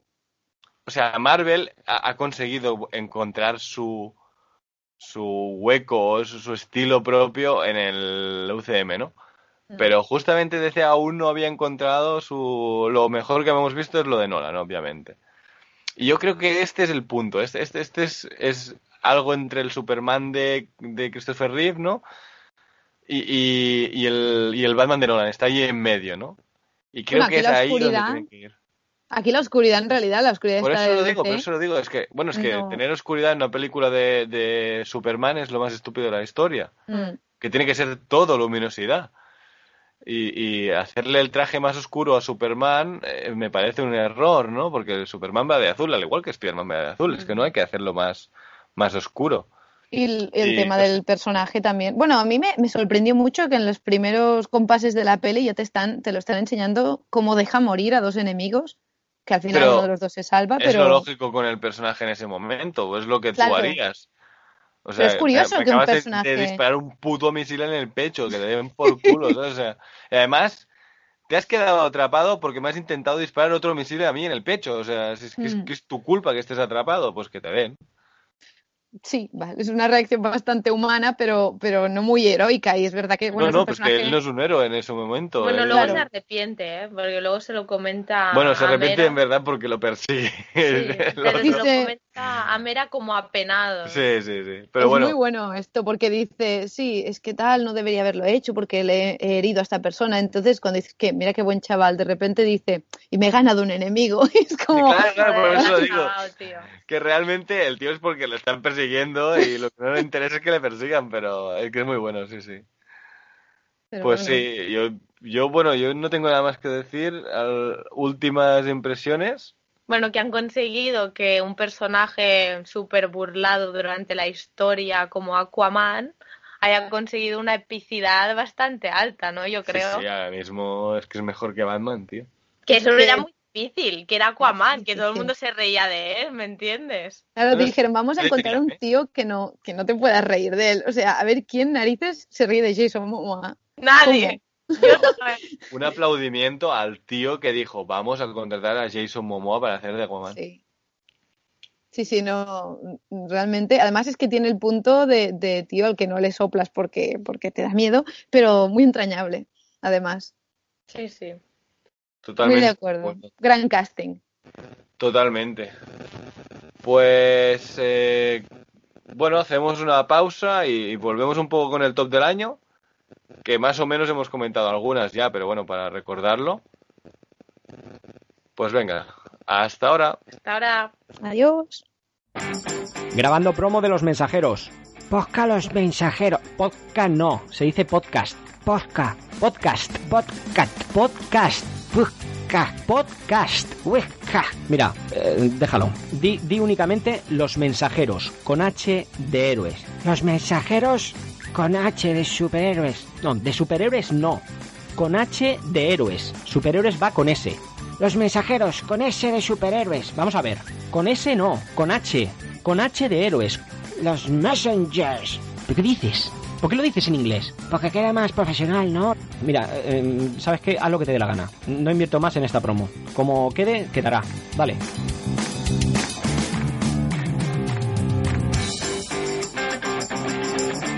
Posca Los Mensajeros, con H de héroe.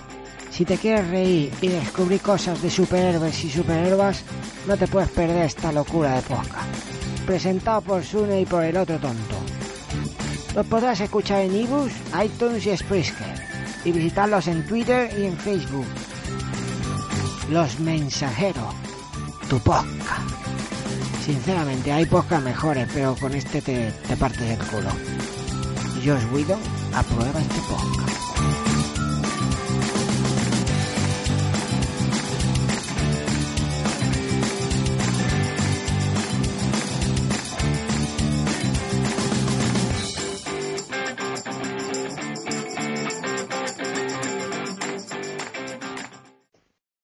Muy bien, chicos. eh, vamos un poco de justos de tiempo, así que vamos a hacerlo un poco rápido.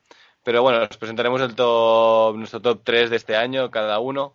Yo, por ejemplo, ya os lo digo, no voy a decir, ningún top, ni orden, ni nada. Voy a decir las 5 o 6 películas que más me han sorprendido este año.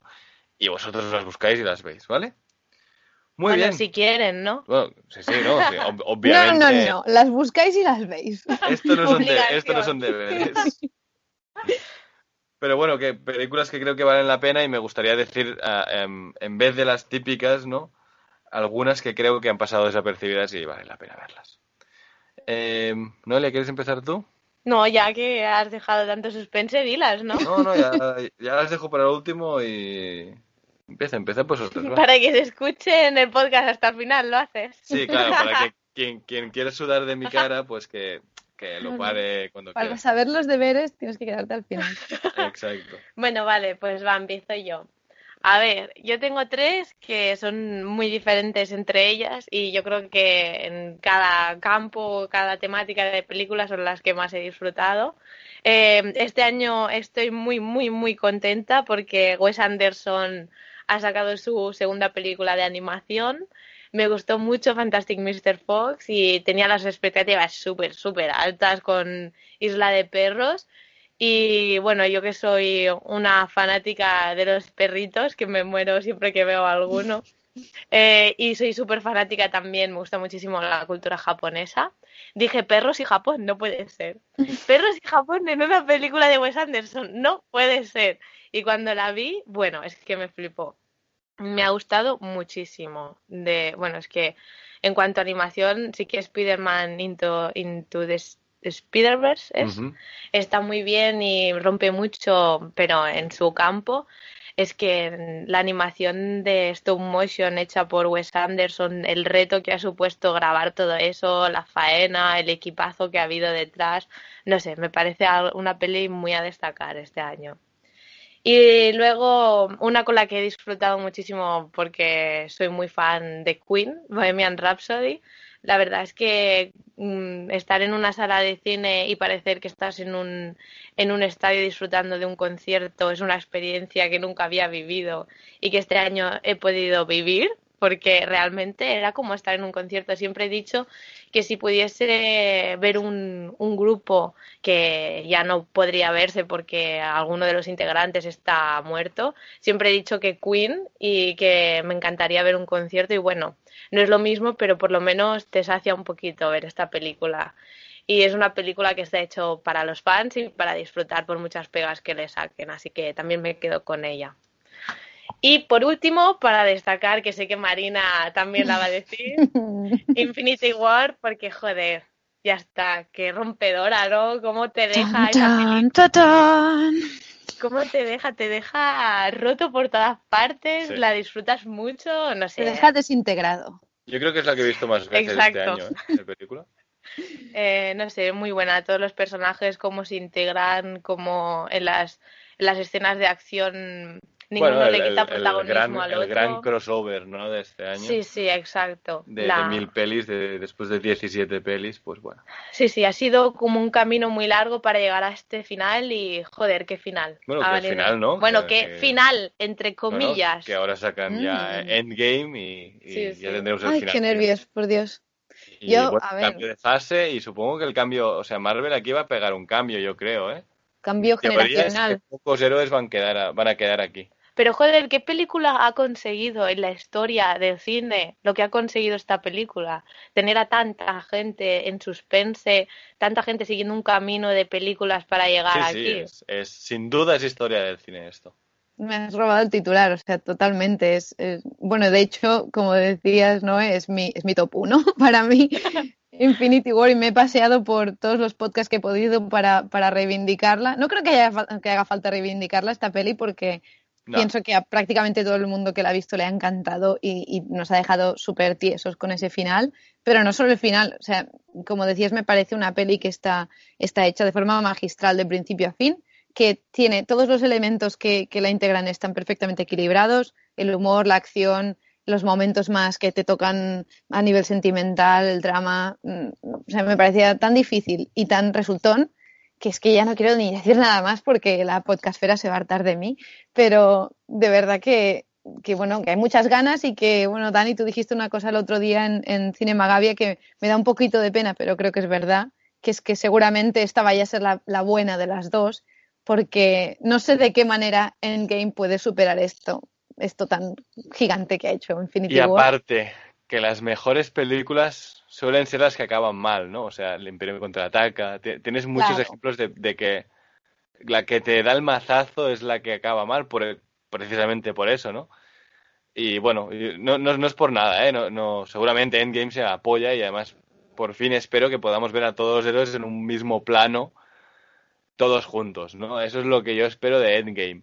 Ahora, extra, bueno, tal y como te deja el cuerpo, no creo que te deje las mismas ganas de ver la siguiente Endgame, porque te va a cerrar muchas cosas. Pero bueno, también es verdad que yo creo que todos somos un poco, un poco TOC en, en sí y como a Sheldon Sí. Cooper nos molestaría mucho seguir con nuestras vidas sin, sin darle No, un no, cierre no, a no, esto. no, ¿por puedes, no no? puedes, no puedes. Lo que pasa No es que es esto te un deja unas cierre. ganas de que pasara un año entero de tu Claro. vida sin vivirlo, o sea, te, te hubiera importado una mierda no vivirlo para ver las- lo que pasaba a continuación. Exacto. Mm. Pero bueno, en fin, no sé qué más puedo decir de esta película porque ya sabéis todos que me, que me fascina. Y, y la verdad es que para mí seguramente una otra del top 3 sería, sería Jurassic World. Estoy totalmente sesgada aquí porque soy súper, súper fan del universo jurásico. Y bueno, la verdad es que me gustó muchísimo cuando la vi y ya lo comentamos en el Pues podcast tenemos especial. un programa especial que, a- que quien la- lo quiera oír, pues ahí lo tiene. Pero sí que es verdad que, así como con Infinity War no he perdido ni un ápice de, de pasión, con, con Jurassic World he ido perdiendo un poco, eh, yo creo que la, sí, la fascinación esta que te deja cuando la acabas de ver por toda la, bueno, toda la novedad de- del tema más de terror clásico, etcétera. Bueno, me he quedado, estoy más a la expectativa de ver qué pasará con la tercera. Pero Yo es que a igual, mí ¿eh? estas igual. dos pelis, esta- bueno, yo hoy, el otro día intenté ponerme un poco más gafapasta con alguna peli japonesa y así. Os recomiendo así de pasada la de Shoplifters, que aquí se llama Un asunto de familia y que es muy, muy entrañable y muy cookie. Pero Sí, en lugar de entretenerme, en lugar de entretenerme con estas dos, ya lo que voy a hacer es, con esta quiero decir, voy a reivindicar las dos de las que hemos hablado hoy, porque para mí, porque las he visto muy, muy al final, pero para mí se han convertido en, en dos del top 10 de, de mi año, sin duda. Muy bien, muy bien. ¿Alguna serie que digáis, chicas, destacable de este año? Mm, Mm, Bueno, yo quiero, a mí Killing Eve me ha, pero me ha encantado. Hicimos la Sí, ya, crítica ya en- reivindicaste, sí, es muy Sí. sí, sí. de los mejores, de las mejores villanas que yo he visto, jamás. Bueno, sé es si la que yo de este año no sé No sé bien, qué has visto. porque Big Little Lies es del 2017, creo. ¿O es No, porque sacan temporada nueva ahora, tiene que ser de este año. Lo que pasa es que creo que es de principios, ¿no? de Puede principio? ser. No sé, Big Little Lies es una seriaza. Ya también hablé de ella en un podcast anterior.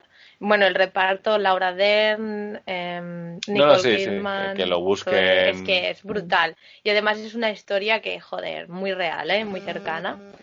Y luego, bueno, he descubierto Peaky Blinders, que no es de este año, pero joder, para quien no la haya visto. Yo, yo sabía que existía, pero me da mucho palo verla y la verdad es que vale mucho la Mm. pena. Sí, sí, vale mucho la pena. A mí no me acaba de enganchar nunca, ¿ves? Siempre No. la recomendáis todos, pero Ni por pero te- ver al, al Thomas Shelby. No sé, es que no me, me, No me resulta sé, un poco hermano. perturbadora su cara. un poco de miedo. pero- Marina. A ver, yo lo- Precisamente por eso en, me en Peaky gusta. Blinders no, ¿eh? Pero en todas otras partes es un tío que tiene una cara perturbadora. Sí. En, Peaky bueno. Blinders, no, de verdad. No, no, no, te, te- está muy guapo en Peaky Blinders, no sé por qué, cómo, cómo, pero joder, el, el, el de maquillaje y el de vestuario, un- mis dieces. Me acojona. Pero Muy tengo bien. que hacer, tengo que hacer un mini llamamiento porque me oí que me, me nombrabais mucho en el podcast en el que Ana habló de placeres culpables que, que trajo Élite. Ah, sí, es Así. verdad. Oí mi nombre muchas veces y tengo que decir que el enganchón que yo me estoy pegando este año con series españolas no es ni medio normal, porque a mí las series españolas no me han gustado Pues nunca. mira, Marina, voy a, voy a contradecirte, estoy mirando la casa de papel. Maravillosa. Ah, no? Llevo tres episodios y me parece que los personajes y los diálogos son lo puto peor que se ha escrito. O sea, que, o sea, nada suena a, a real, nada es real, tío, es súper falso. A ver, ¿cómo va a ser real? Si es un, es un atraco, no, es pero- un atraco loquísimo, Sí, pero pero es que suena muy, muy, muy, muy falso, mucho. suena forzado. Sí, demasiado forzado todo, eh, todo. A mí no me lo parecía, sobre todo el, el personaje este tan cani de... ¿Cómo se llama este chico? Este sí, este sí, este es el Denver. mejor personaje, sí. Este chico es un actorazo, ¿eh? Porque no, este es el mejor todo. personaje de todos los que hay allí. Mm, El profesor mola, el profesor me suena bastante bien, sí. pero la policía de golpe se estresa y se va, a- se va a una ambulancia de allí fuera de un sitio que en teoría está, eh, que es, bueno, es un cordón policial y dice, no, dame una vuelta con la ambulancia, no te jodes, No, tío, es verdad. No te La dejarían. inspectora, la inspectora chirría un montón, sobre todo en los que ya primeros no- ya no capítulos. solo la inspectora, ¿eh? O sea, Tokio me parece que todo el mundo le encanta, me parece que no tiene ni, ni, ni- No. o sea, no tiene ni A- nada. Es que A mí no me encanta, pero sí que es verdad que lo que comentabas tú en el, en tiene el post... carisma. Es que no tiene carisma. Bueno, O sea, es una tía que es una atracadora profesional que cada tres minutos se, se está, la está cagando con algo, o sea, está haciendo algo mal. pero porque se le va la olla, porque su, su papel, Vale, ahí vale, todos, pues no la contrates, tío, porque todos vaya tienen una habilidad. Bueno, pero también es alguien que si hay que apretar el gatillo, lo aprieta. Porque hay otros que, que no Sí, están sí, preparados para sí, eso, pero bueno, no sé, eh, me parece que el, el grupo es una mierda y no. A no mí me no me está parece, no me la parece estoy perfecta. porque sé que el último capítulo sé que es bastante guay y cierra todo y tal. Ya os lo diré, que yo voy a mi ritmo porque la miro desayunando medio capítulo al día, ¿eh? No es la mejor serie Hombre, del mundo, esa. pero yo creo que es de esas de, de- Bueno, a ti parece que no te está pasando, pero la mayoría de la gente con la que he hablado, a la que he leído, les engancha muchísimo. Y Sí, es sí, yo, no- todo el mundo menos a mí, ¿eh? O sea, también te digo que si la dejo de ver y nunca más la veo, me importa una mierda si han atracado al final o pues. no, o. Porque a mí Ah. empezar un atraco por dentro del atraco, o sea, habiendo ya atracado, o sea, empezar por el final casi, lo odio. A mí me gusta mucho la preparación de los atracos. Mm. Y es una, es una cosa que van haciendo con flashbacks, pero que me, se me queda pobre. Porque ya sé que han entrado, o sea, es que no tiene ningún sentido. Sí que es verdad que... Bueno, también te digo lo mismo de Élite. A mí Élite nunca jamás os voy a decir que sea buena. Pero No, es ya, que... ya se, ya se ve. Pero ¿no? es que no, yo no podía dejarla, de verdad. Y cuando acabé dije, ¿qué mierda he visto? Todo pero el mundo bueno, dice lo mismo, ¿eh? Yo de series, antes de empezar con mi top, voy a destacar Sharp Objects, em, que aquí en España se ha llamado Heridas Abiertas. Miniserie, seriaza, a mí me ha encantado. Amy Adams, protagonista. eh, eh, para mí me ha encantado. Es un thriller. Una periodista que es enviada a un pueblo para, para hacer una, bueno, a su pueblo natal, para hacer una noticia y tal. Y bueno, es un thriller. Es muy, muy, a mí me, me encantó. Después me gustaría mucho destacar Mindhunter de este año, de terror y Waco, que también me ha gustado mucho. Miniseries todas. Bueno, Mindhunter primera temporada que la puedes dejar allí o continuar este año que viene, Mm. que va a salir la segunda. Pero a mí me- son las series, es que veo muy pocas series, ¿eh? pero es lo que más me ha gustado este año. Y, y voy con mi top, mm, mi top palomitero, y es que ya os lo he dicho, yo voy a hacer dos tops. Mi top palomitero es Han Solo por reivindicarla, porque me parece una aventura y no tienes que esperar que te cure el cáncer ni que te cuenten las cosas como... y tiene fallos, ¿eh? Pero que no tienes que esperarte que te cuenten todo como tú lo habías soñado que te lo contarían. Pero que está bien contado, a mí me gustó mucho, me parece súper entretenida, la he visto 20 veces y, y la reivindico por Morte y por Alex Viernes también, que nuestros compañeros que también la- les ha gustado mucho. Después voy a reivindicar, eh, mm, bueno, así de, Es que claro, Infinity War obviamente, ya hemos hablado de ella, no voy a decir nada más. Y Spider-Man Into the Spider-Verse también, por, porque ya hemos hablado de ella también. Pero después de otro tipo de películas y tal, en tema de terror me ha encantado eh, Un lugar tranquilo, me ha parecido de lo mejor del año. Muy buena también. Eh, lo que esconde Silver Lake, que tenéis ahora mismo en carteleras y me parece una locura. Tenéis a Andrew Garfield de protagonista. Para mí es de lo mejor en cine en general que haya visto este año y de los últimos años. Es una mezcla entre el Gran Lebowski y Mulholland Drive, así, no sé. Está muy guay. En Los Ángeles, una ambientación súper chula, banda sonora súper chula y es un poco una oda a la, a la cultura pop y a la generación millennial en general. Me ha- me ha encantado. Me ha encantado. Me ha encantado. Me ha gustado muchísimo, muchísimo, muchísimo. Y después, ah, así más gafapástico, The Rider os va a encantar, os va a hacer, os va a emocionar mucho, me parece muy chula, además es como semidocumental porque los protagonistas son la gente real de la historia real. Y es chulísima, va sobre rodeos, ¿vale? No, no, es, no es un documental, es una película con trama de un chico que, bueno, tiene un, un accidente en un rodeo e intenta volver al rodeo. Ya os lo encontraréis, está muy, muy bien. Y, ¿qué más me ha gustado mucho? No voy a poner Roma, porque Roma es muy bonita, pero me parece un coñazo de película. Y las películas tienen que tener un poco de todo, ¿vale? Lo digo por los, los pesados de los, de los críticos. Qué y la otra que se llama Skate. Kitchen, que también me parece así semidocumental, porque los protagonistas son unos Instagramers que son skaters y es en Nueva York y me parece muy chula. Reivindicar, la tenéis en Movistar Plus. Muy bien. Muy guay. Y he visto, para quien le gusten los thrillers, he descubierto unos thrillers daneses preciosos. Culturetas, tomad nota. No, no, no, es- son thrillers daneses, son para cualquier ama de casa o... Nordic Noir. Sí, Nordic Noir, pero a mí me encanta, a mí me gusta mucho el thriller, pero es que además estos me han, me han encantado. Se llaman los casos del Departamento Q. O sea, si vos buscáis Departamento Q, tenéis tres películas y una que está ahora en cines, que me, me encanta. Me, me han gustado, os lo juro, ¿eh? muchísimo. Mira, Eh, son los puedo. casos. Perdona.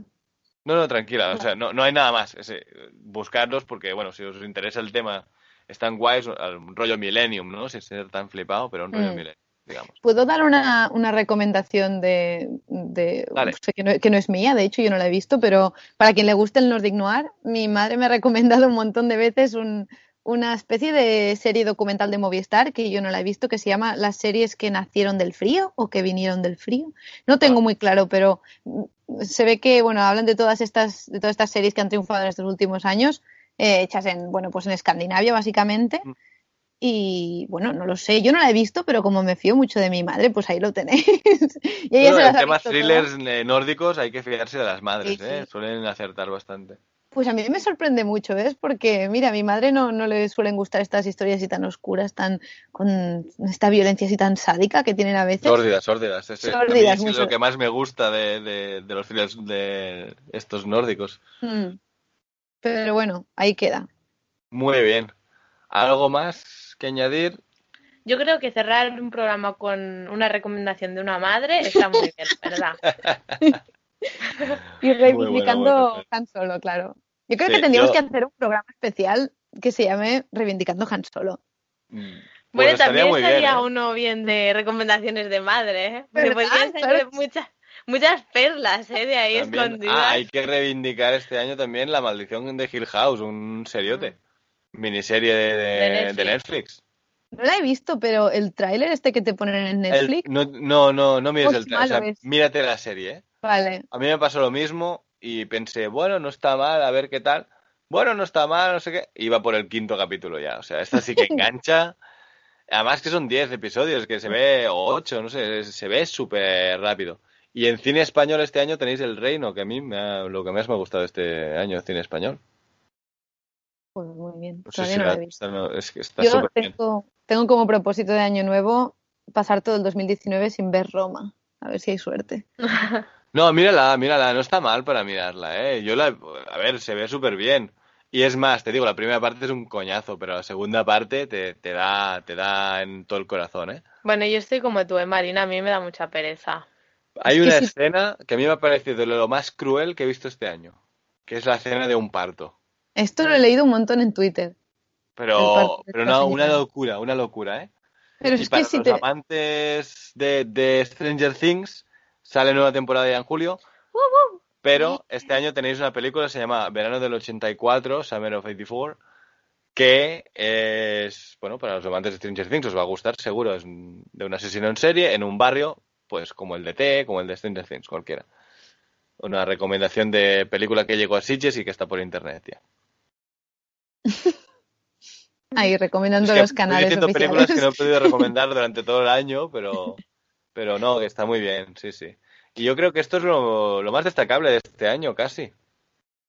Yo tengo que decir que ahora por Navidad me, me he puesto mala como, como suele pasar en invierno y he visto, estoy viendo muchas temporadas de Friends. Esto es todo. Os quería informar de ello y bueno, recomendarla a toda la gente que no la haya visto. No sé si os pasaba a vosotros de pequeños que, bueno, como a mí, que yo pillaba episodios sueltos en la tele y la verdad es que nunca había visto la, Ah, lo, la lo serie en hicimos por. Navidad también. Y te- tenemos un amigo, Albert, que también está viciadísimo a Friends ahora mismo. A mí me, pe- me pasaba exactamente lo mismo. Mi madre la veía siempre cuando yo era más pequeña y yo pues pillaba algunos episodios, ¿no? Aquello que la, la ves mientras tu madre la ve, pero mientras vas- Mm. vas haciendo otras cosas. Y luego ya hace años me la puse y joder, y, y me ha pasado lo mismo que a ti. He estado súper chunga con bronquitis y lo único que me apetecía ver era Friends, la verdad. ¿Verdad? Es Sí. que te lo cura todo. Sí. La verdad es que me sigo riendo como si no lo hubiese visto nunca, ¿eh? Es una pasada. No, no, es, es genial. Aparte de Bueno, Ross, que envejecido este hemos pero- pillado de The Office, que también nos ha gustado muchísimo. qué Tarde, pero bueno. La- Pero es que hemos The hecho un Office- binge watching de la hostia, ¿eh? The Office a mí me parece que es traidora también, porque te baja la guardia con todas las tonterías y de repente cuando hay un No, no. capítulo triste, te deja jodidísimo, ¿eh? Hay, Y hay no- momentos jodidos, ¿eh? En realidad. Sí, sí. Te hace que te preocupes mucho por los protas y creo que hay mucho carisma en general. Pero, Pero bueno. bueno, también me pasa con Friends, ¿eh? Mm. Hay momentos que, hostia, te dan a la patata y hace un momento estás riendo y luego te das cuenta y se te está cayendo la lagrimilla. No, sí, es verdad. Mm, Porque, bueno, por buenísimos personajes en ambos casos. Es el Exacto. Sí. secreto. Exacto. Bueno, y además lleva bien llevados durante las temporadas, ¿no? Que es lo importante. Mm. El tema de Michael o Dwight o Jim y Pam, pues bien, bien Bueno, llevados. Lo mismo me pasa a mí también con Big Bang Theory, ¿eh? Que además acaba este año y, Oh, y voy a llorar sí. mucho. Y estoy en Muy bien. negación todavía. Sí, sí. Bueno, Bueno, No- Noelia lo va alargando y yo la quiero ver, pero ella va alargando, alargando, alargando. Es y que- nunca llegamos a verla. Ahora ya hemos recuperado por Navidad, pero si no. eso se llama miedo al cierre. Sí, Joder, sí. es que, a ver, Yo no, 12 yo estoy, muy, yo soy muy ¿eh? a favor del cierre. Yo siempre estoy a favor de, de que me dejen una serie ya terminada para, para poder tener tiempo para otras, ¿sabes? Yo no, yo estoy en negación también. Yo es que Pero bueno. necesito, necesito que sean miniseries, que me las Es pueda que son comer. 12 años que parece mentira que sea una serie que no conozcas a los personajes y sea todo mentira, en verdad. Pero joder, son 12 años de que te va acompañando esas historias y vas disfrutando de momentos con una serie y cuando acaba, pues, mm, no sé, te da pena. Te deja No, un no, vacío. totalmente.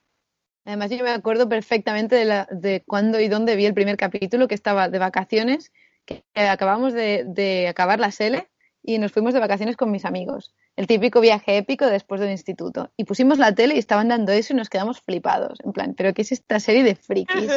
Y es como, hostia, es eso, miras atrás y dices, pero ay, son muchos Claro, años, es que. Penny empezó la serie con 21 años, ¿eh? La actriz. Eh, ha crecido realmente Sí. haciendo sí. Hombre, Si no Literal. hubiera crecido sería preocupante. No, no, pero es que es una pasada, son 12 años, se dicen pronto. Sí, sí. Muy bien. Pues bueno, ¿algo más que añadir, chicos? Pues No, nada, que buen 2019 ¿Qué para todos los esperáis para el oyentes. 2019? No, no plan personal, sino en plan vicio. Mm, eh, Juego de Tronos, quiero ver a Jon Oh. Snow y a Daenerys en la Va a, pantalla. va a ser un año donde va a terminar Juego de Tronos y la trilogía de Star Wars. O sea, va a ser un año muy bestia, ¿eh? Vamos a 2019. llorar, pero mucho. Pero muy Y- fuerte, ¿eh? Y la fase 3 de Marvel, o sea, No. En el mismo año va a terminar todo. Ya, pensad que no vamos a volver a ver a Capitán América, ni a Iron Man seguramente. Y claro, es, es- será algo, ni a Thor, bueno, a Thor no sé. Pero porque- ¿por qué lo tienes que decir en voz alta esto, no?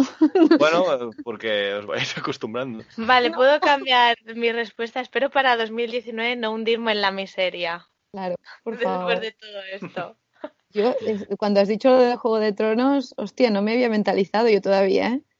Qué A ver, horror. yo tengo muchas ganas de ver Jon Snow y Daenerys juntitos. ¿Qué quieres que te diga? Totalmente, pero... ¿Y el dragón? Bueno, no, no, voy a- no quiero decir muchos spoilers, pero... Sí, Pero bueno, se me va a hacer dragón muy y todo el mundo sabe que en el Sí, Juego de sí. hay, dragones, así que tampoco pasa nada. No, pero... sí. Muy bien. Pero Pues ¿qué va a ser en estas vidas Wars, sin, sin todas estas...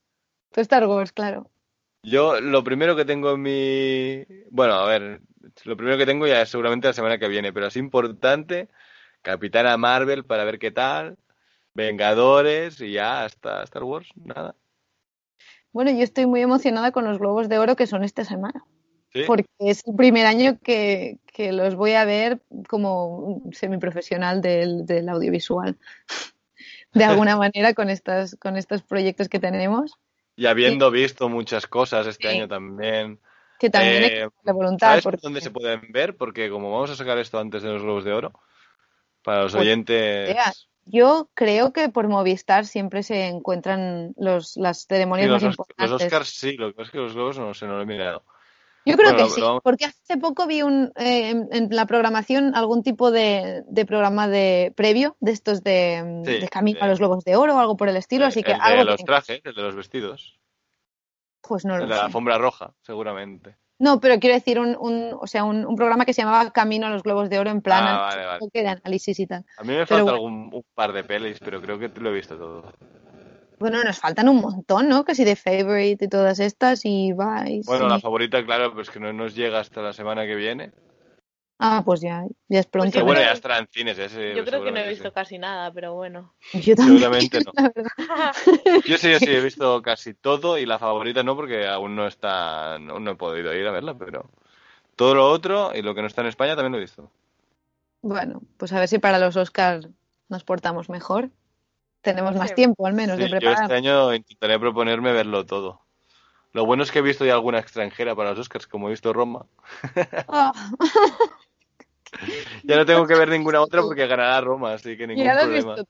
No hace falta que la veamos nosotras, entonces. Y la danesa va a ser de Guilty, que seguramente también esté allí, así que también que la recomiendo mucho, es un, un thriller muy chulo. Nos así falta que- Cold War. ¿Tiene cuál? Cold War. Ah, Cold War. Ah, bueno, esta no la pienso ver. Bueno, pues va. Esta la veo yo. Me niego a verla, tío. Sí. Boyero dijo que era una maravilla, es en blanco y negro y es Hostia. europea, así que es más aburrida que Roma, seguro. Blanco y negro no, lo voy a poner en mi cláusula. No voy a ver nada en blanco y negro, excepto Master of None. Oh, Master of None, qué grande. Las palabras mágicas para nueve. que buah, me encantó, eh. Buah. Y no me enrollo, eh. Muy bien. está. Pues eh, Sí, si queréis, grabamos algo de Globos de Oro cuando los hayan sacado. Sí. Post. Globos de Oro. sí. Muy bien. Eh, nos vemos, eh, vamos hablando y estar atentos en Instagram, arroba segundo desayuno cultura pop. Marina, ¿dónde más te pueden encontrar a ti? Pues allá donde haya un micro y pueda colarme. Por ejemplo, últimamente, aparte de, de, bueno, de colaborar con vosotros en el driving de Cinema Gavia, he estado por Sí, Series el Reality. episodio mejor del año, ¿no? Exactamente. Y en Series Reality estuve el otro día con un, un programa así un poco original que se les ocurrió, que fue lo que tenemos pendiente siempre para ver y no, y no vemos nunca. Y que, bueno, las Navidades es, es una buena ocasión para Sí, aprovecharla. lo, escuché, lo escuché el programa, sí, sí. ¿Y qué Eh, un saludo a los, a los chicos de Series Reality. Sí, sí, mucho, mucho. La verdad es que, bueno, también la, tú o sea, coincidías conmigo, que yo también tengo pendiente de Americans y, bueno, pues aún está pendiente. Yo creo que sí, porque bueno, es una de estas series que esto no paramos de enrollarnos, pero tengo que decirlo. Para mí la conclusión del programa fue eh, que si, si hay una serie que aunque tenga muchas temporadas te dicen, te confirman que el Pero no final es tantas, bueno, ¿eh? bueno, tiene cuántas cinco o seis, no Cuatro, lo sé. cinco. No te- Puede ser. Diez episodios está bien. Pero que, que alguien de confianza te asegure que, que cierran bien es esencial. Y, Sí, sí. y todo el mundo Y que está cerrada, que por eso ahora Sí. tengo ganas de empezarla, que así me la puedo ver. Muy bien, muy bien. Pues, ¿Noelia, alguna cosita a añadir? No, que buen 2019 a todos Sí, claramente. y que, bueno, espero que después de todos los finales que nos esperan en el 2019 también haya muchos principios. Frikis. Sí, por favor. Seguro que sí, seguro que sí. Hay cosas ya preparadas. Muy bien. Eh, muchas gracias. eh, nos podéis seguir en Instagram y nos vemos el próximo programa. Nos oímos. Para- nos oímos para el próximo programa. Los Globos de Oro. Hasta luego. Adiós. Adiós.